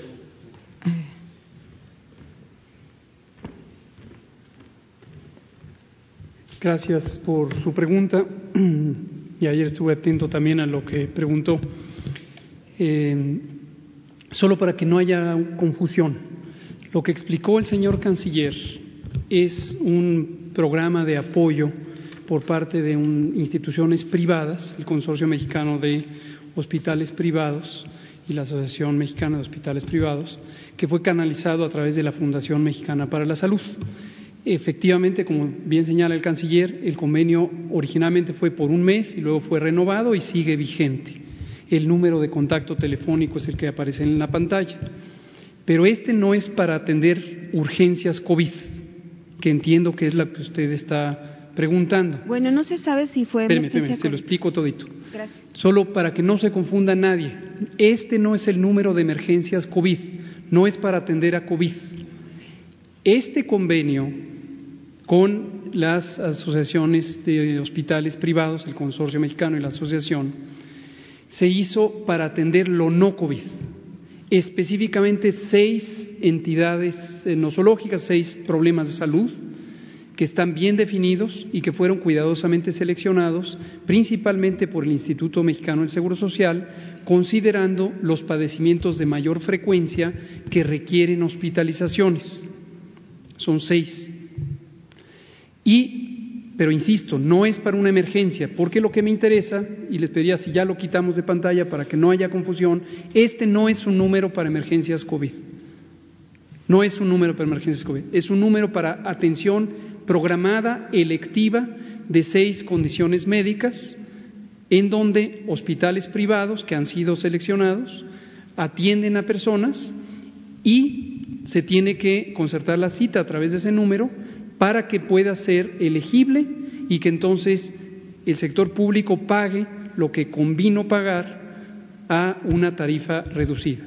Y ojo con esto, porque si no se hace ese procedimiento y se llega a un hospital privado, pues efectivamente, tal como usted lo relata, es una atención privada de una ciudadana, un ciudadano que llegó a pedir atención privada. Entonces nadie se vaya a confundir y que después tenga que incurrir en un gasto. Ahora, punto y aparte, la urgencia COVID. La urgencia COVID puede ocurrir en una persona que tiene los síntomas, que tiene enfermedad crónica, que tiene mayor de 60 años, o en cualquier otra persona, no importa la edad, no hay límite.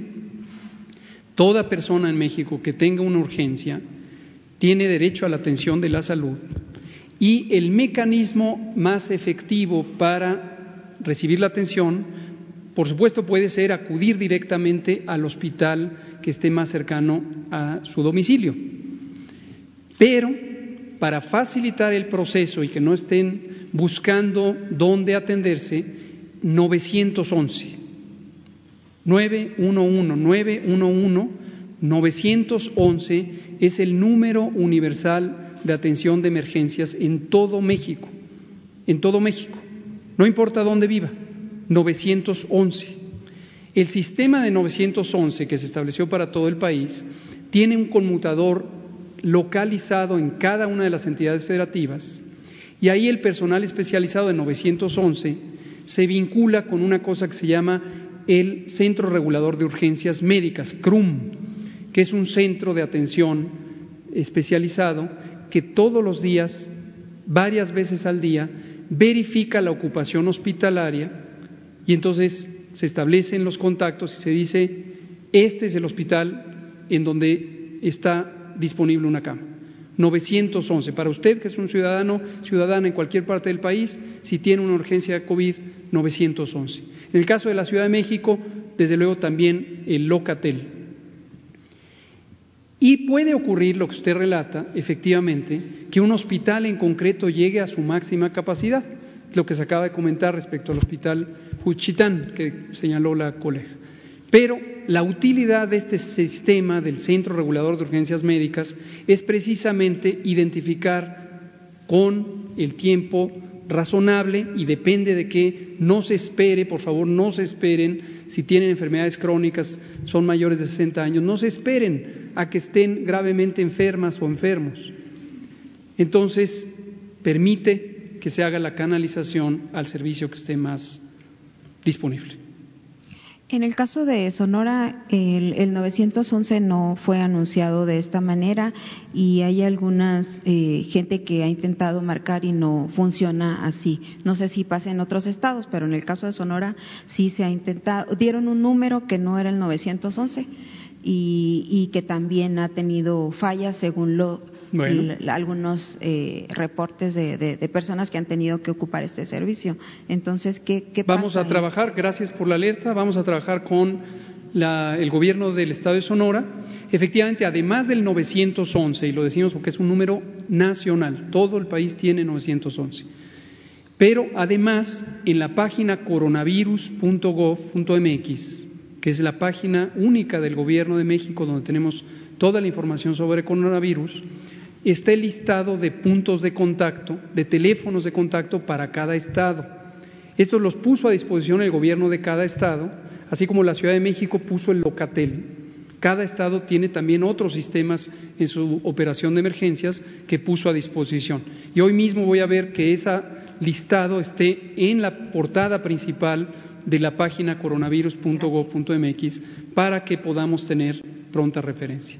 Nada más, doctor, si puede repetir, por favor, las, las seis eh, enfermedades que se atienden en los hospitales privados, por favor, para que. No las, dije, sería decirlas por primera vez, pero son, no me acuerdo en este momento de todas, pero son la atención de hernias eh, eh, que tienen una urgencia quirúrgica, el sangrado del tubo digestivo, los partos y la atención obstétrica. Aquí está. Qué amable, muchas gracias, canciller. Aquí están cesáreas apendicitis, hernias, úlceras gástricas y duodenales complicadas, procedimientos de endoscopía y la colecistectomía. Esto es el procedimiento de quitar la vesícula biliar cuando está, eh, hay una indicación quirúrgica de ello. Entonces, áreas, apendicitis, hernias, úlceras gástricas y duodenales, endoscopías y colecistectomías para atención privada. Gracias. gracias. Ya, este, para mañana los que van a Guanajuato, este, si no a Jalisco, a Colima y si no el lunes aquí, este, nada más, este, para terminar de aclarar, cuando se tomó esta decisión, lo que pasa que, este, en efecto no se ha eh, repetido pero se informó de que eh, se firmó este acuerdo que agradecemos mucho con hospitales privados para eh, liberar espacios, camas en las instituciones eh, públicas de salud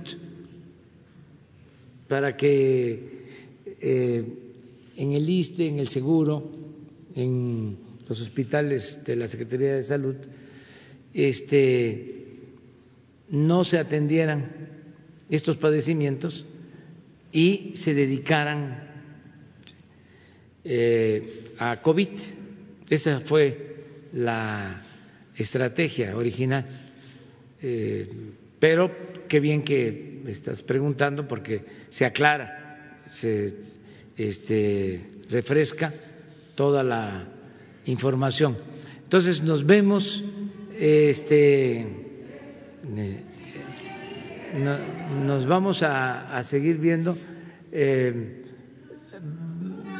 lista, una lista para el lunes, lista para el lunes. Bueno, es que tenemos otras eh, actividades igual que ustedes, que tienen que ir a, todavía a hacer la nota. Este, tenemos nosotros que ir este, a tener reuniones. Hay una reunión muy importante este, con nuestro representante en la ONU, el doctor eh, de la Fuente, porque eh, vamos a hacer compras consolidadas de medicamentos en eh, el extranjero, con supervisión de la ONU, para resolver, en definitiva, el problema del abasto de medicinas. Se nos ha dificultado porque eh, era mucha la corrupción en la compraventa de medicamentos, pero algo escandaloso, de miles de millones de pesos. Y los que se beneficiaban con la venta de medicamentos están molestos. Hay hasta campañas en medios hablando de la escasez de los medicamentos, porque ellos saben de que ya se termina la corrupción. Y hemos tomado esta decisión y vamos a que no falten los medicamentos eh, en los hospitales y para eso es la reunión que vamos a tener ahora. Entonces, no presencial, sí, este, eh, cuando eh, se regeneren este, los que se dedicaban a la venta de los medicamentos, que entiendan de que ya se acabó la corrupción, entonces vamos a poder adquirir los medicamentos en el país, porque no vamos eh, a estar como rehenes de grupos mm, que hacían su agosto, que lucraban, que vendían hasta medicamentos adulterados. Eh, caducos.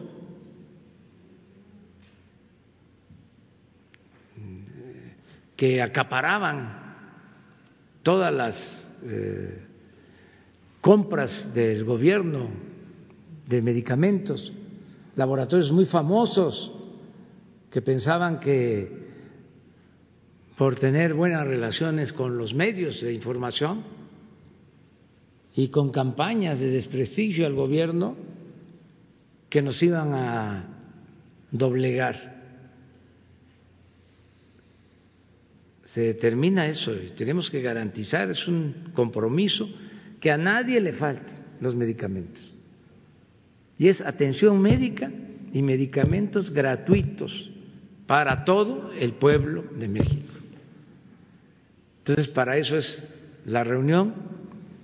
Viene Juan Ramón de la Fuente, va a estar el secretario de Salud, el director del ISTE, el director del Seguro, el de INSABI, también el subsecretario Hugo López Gatel, que aprovecho para decir que lo respaldamos porque eh, se les se le están lanzando con todo. Ya nada más le eh, recuerdo a Hugo para que eh, resista. Este, Hugo aguanta, el pueblo se levanta. Este, eh, le recuerdo lo que decía Ponciano Arriaga, un liberal extraordinario, que participó en la eh, promulgación, aprobación y aprobación de promulgación de la Constitución de 1857 decía, entre más me golpean, más digno me siento. Entre más me golpean, más digno me siento. Entonces, así, ¿eh? este. Por favor, menos de Inglaterra, para preguntar a usted. Can I just ask one question? I can't help but notice it seems like you're avoiding this lady. ¿Le damos la oportunidad a ella? Ah. It seems like you're avoiding this lady's question. The budget to combat gender violence in the states most dangerous for women was slashed yesterday. Um, the rate of domestic violence has risen since the pandemic, and an average of 10 women a day are killed across Mexico. Less than 5% of these femicides lead to convictions. Why is it that your government is failing women and allowing total impunity for gender violence? Bueno, yo voy a traducir para mi compañera, que es Isabel Young, que viene del medio de Vice, que es un medio internacional.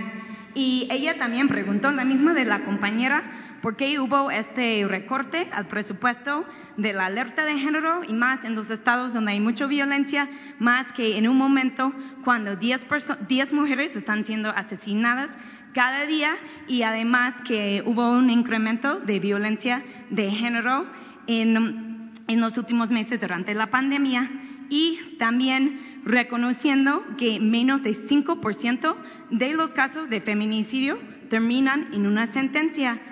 ¿Por qué su gobierno ha fallado a las mujeres para vivir una vida libre de violencia y qué están haciendo para cambiarlo? No estamos este, abandonando a las mujeres, estamos protegiendo a las mujeres, se está castigando a los que asesinan mujeres, el feminicidio, eh, no hay disminución del presupuesto, nunca se había eh, protegido tanto a las mujeres de México como ahora. En México no se violan derechos humanos.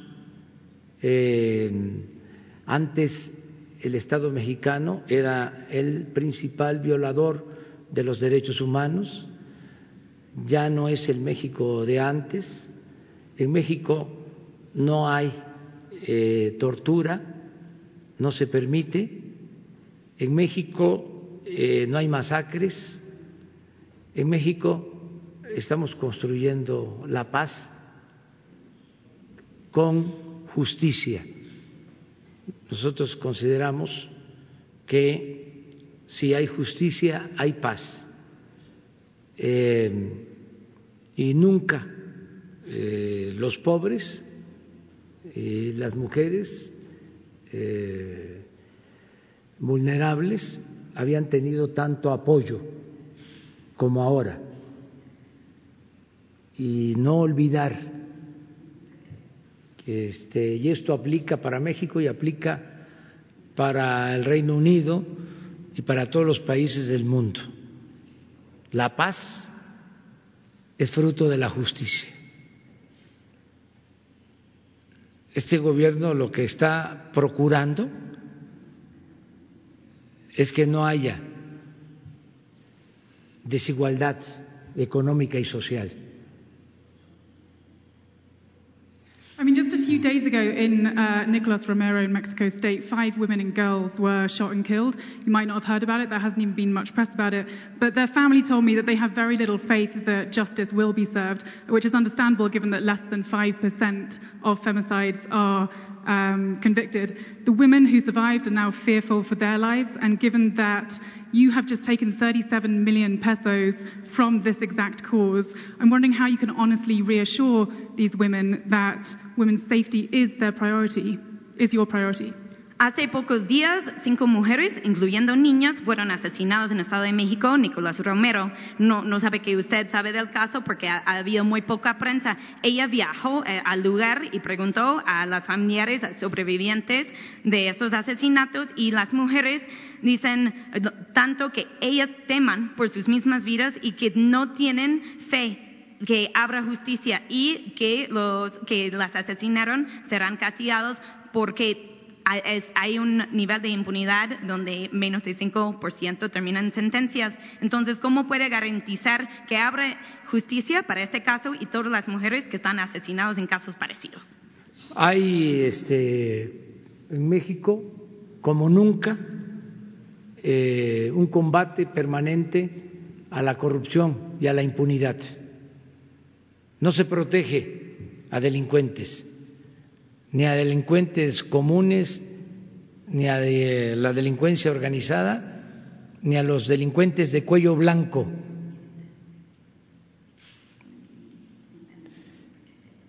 Lo que debes de tomar en consideración para tener los antecedentes, contextualizar lo que está sucediendo en México, es que en nuestro país, con el apoyo de eh, organismos financieros internacionales,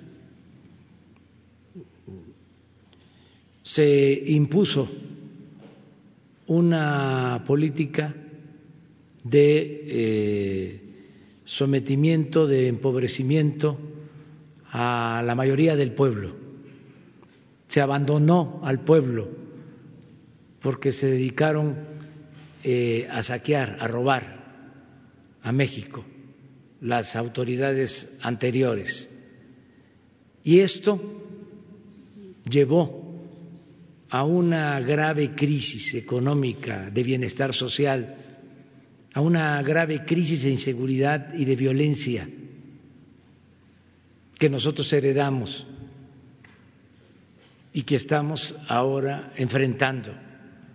Y tenemos eh, confianza de que vamos a conseguir la paz y la tranquilidad. O sea, para que te quede más claro, no somos iguales a los eh, anteriores gobiernos. I understand that this has been an issue for a long time, but at the same time, the rates of femicide have increased year on year, and they were the highest that they've been in years in 2019. So it's also under your administration, and I think a lot of women are extremely frustrated at the lackluster approach that you've had. Ella entiende que sí es un problema de administraciones anteriores, pero sigue uh, existiendo ese problema y sigue en aumento. Entonces, que ella entiende que muchas mujeres están muy frustradas, que, que no ha cambiado, que no ha bajado la violencia de género ni feminicidio. Pues es una visión distinta. Nosotros pensamos que se avanza, que la gente tiene confianza en el gobierno.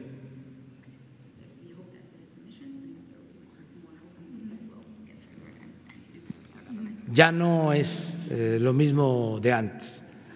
Desde luego son problemas complejos, eh, grandes, graves problemas nacionales, pero los estamos enfrentando. Ahora eh, manda el pueblo, hay justicia, no son los grupos de intereses creados, no es la mafia, no es el poder económico el que domina en México. Hay un cambio eh, sustancial, una transformación en marcha.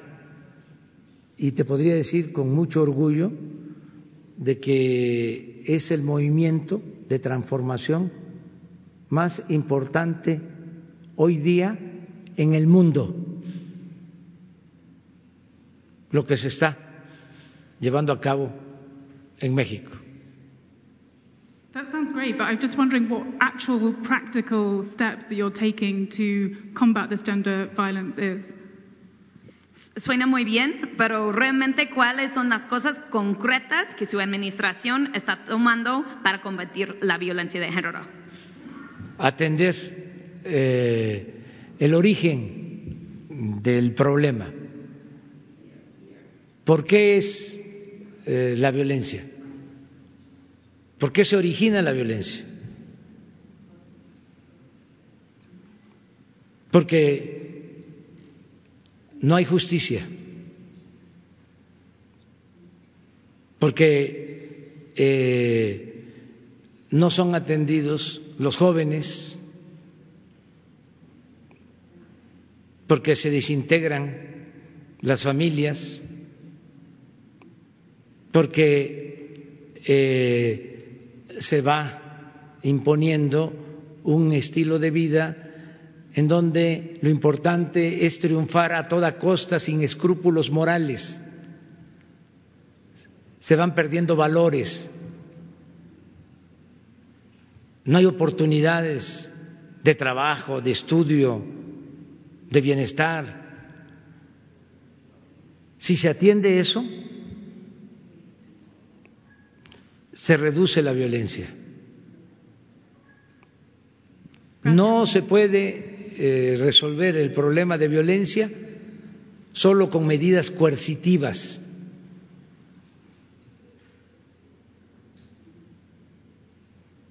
Gracias, señor presidente. Muchas gracias. Ah, sí, eso sí. Ah, eh, un aplauso a María Elena y a los investigadores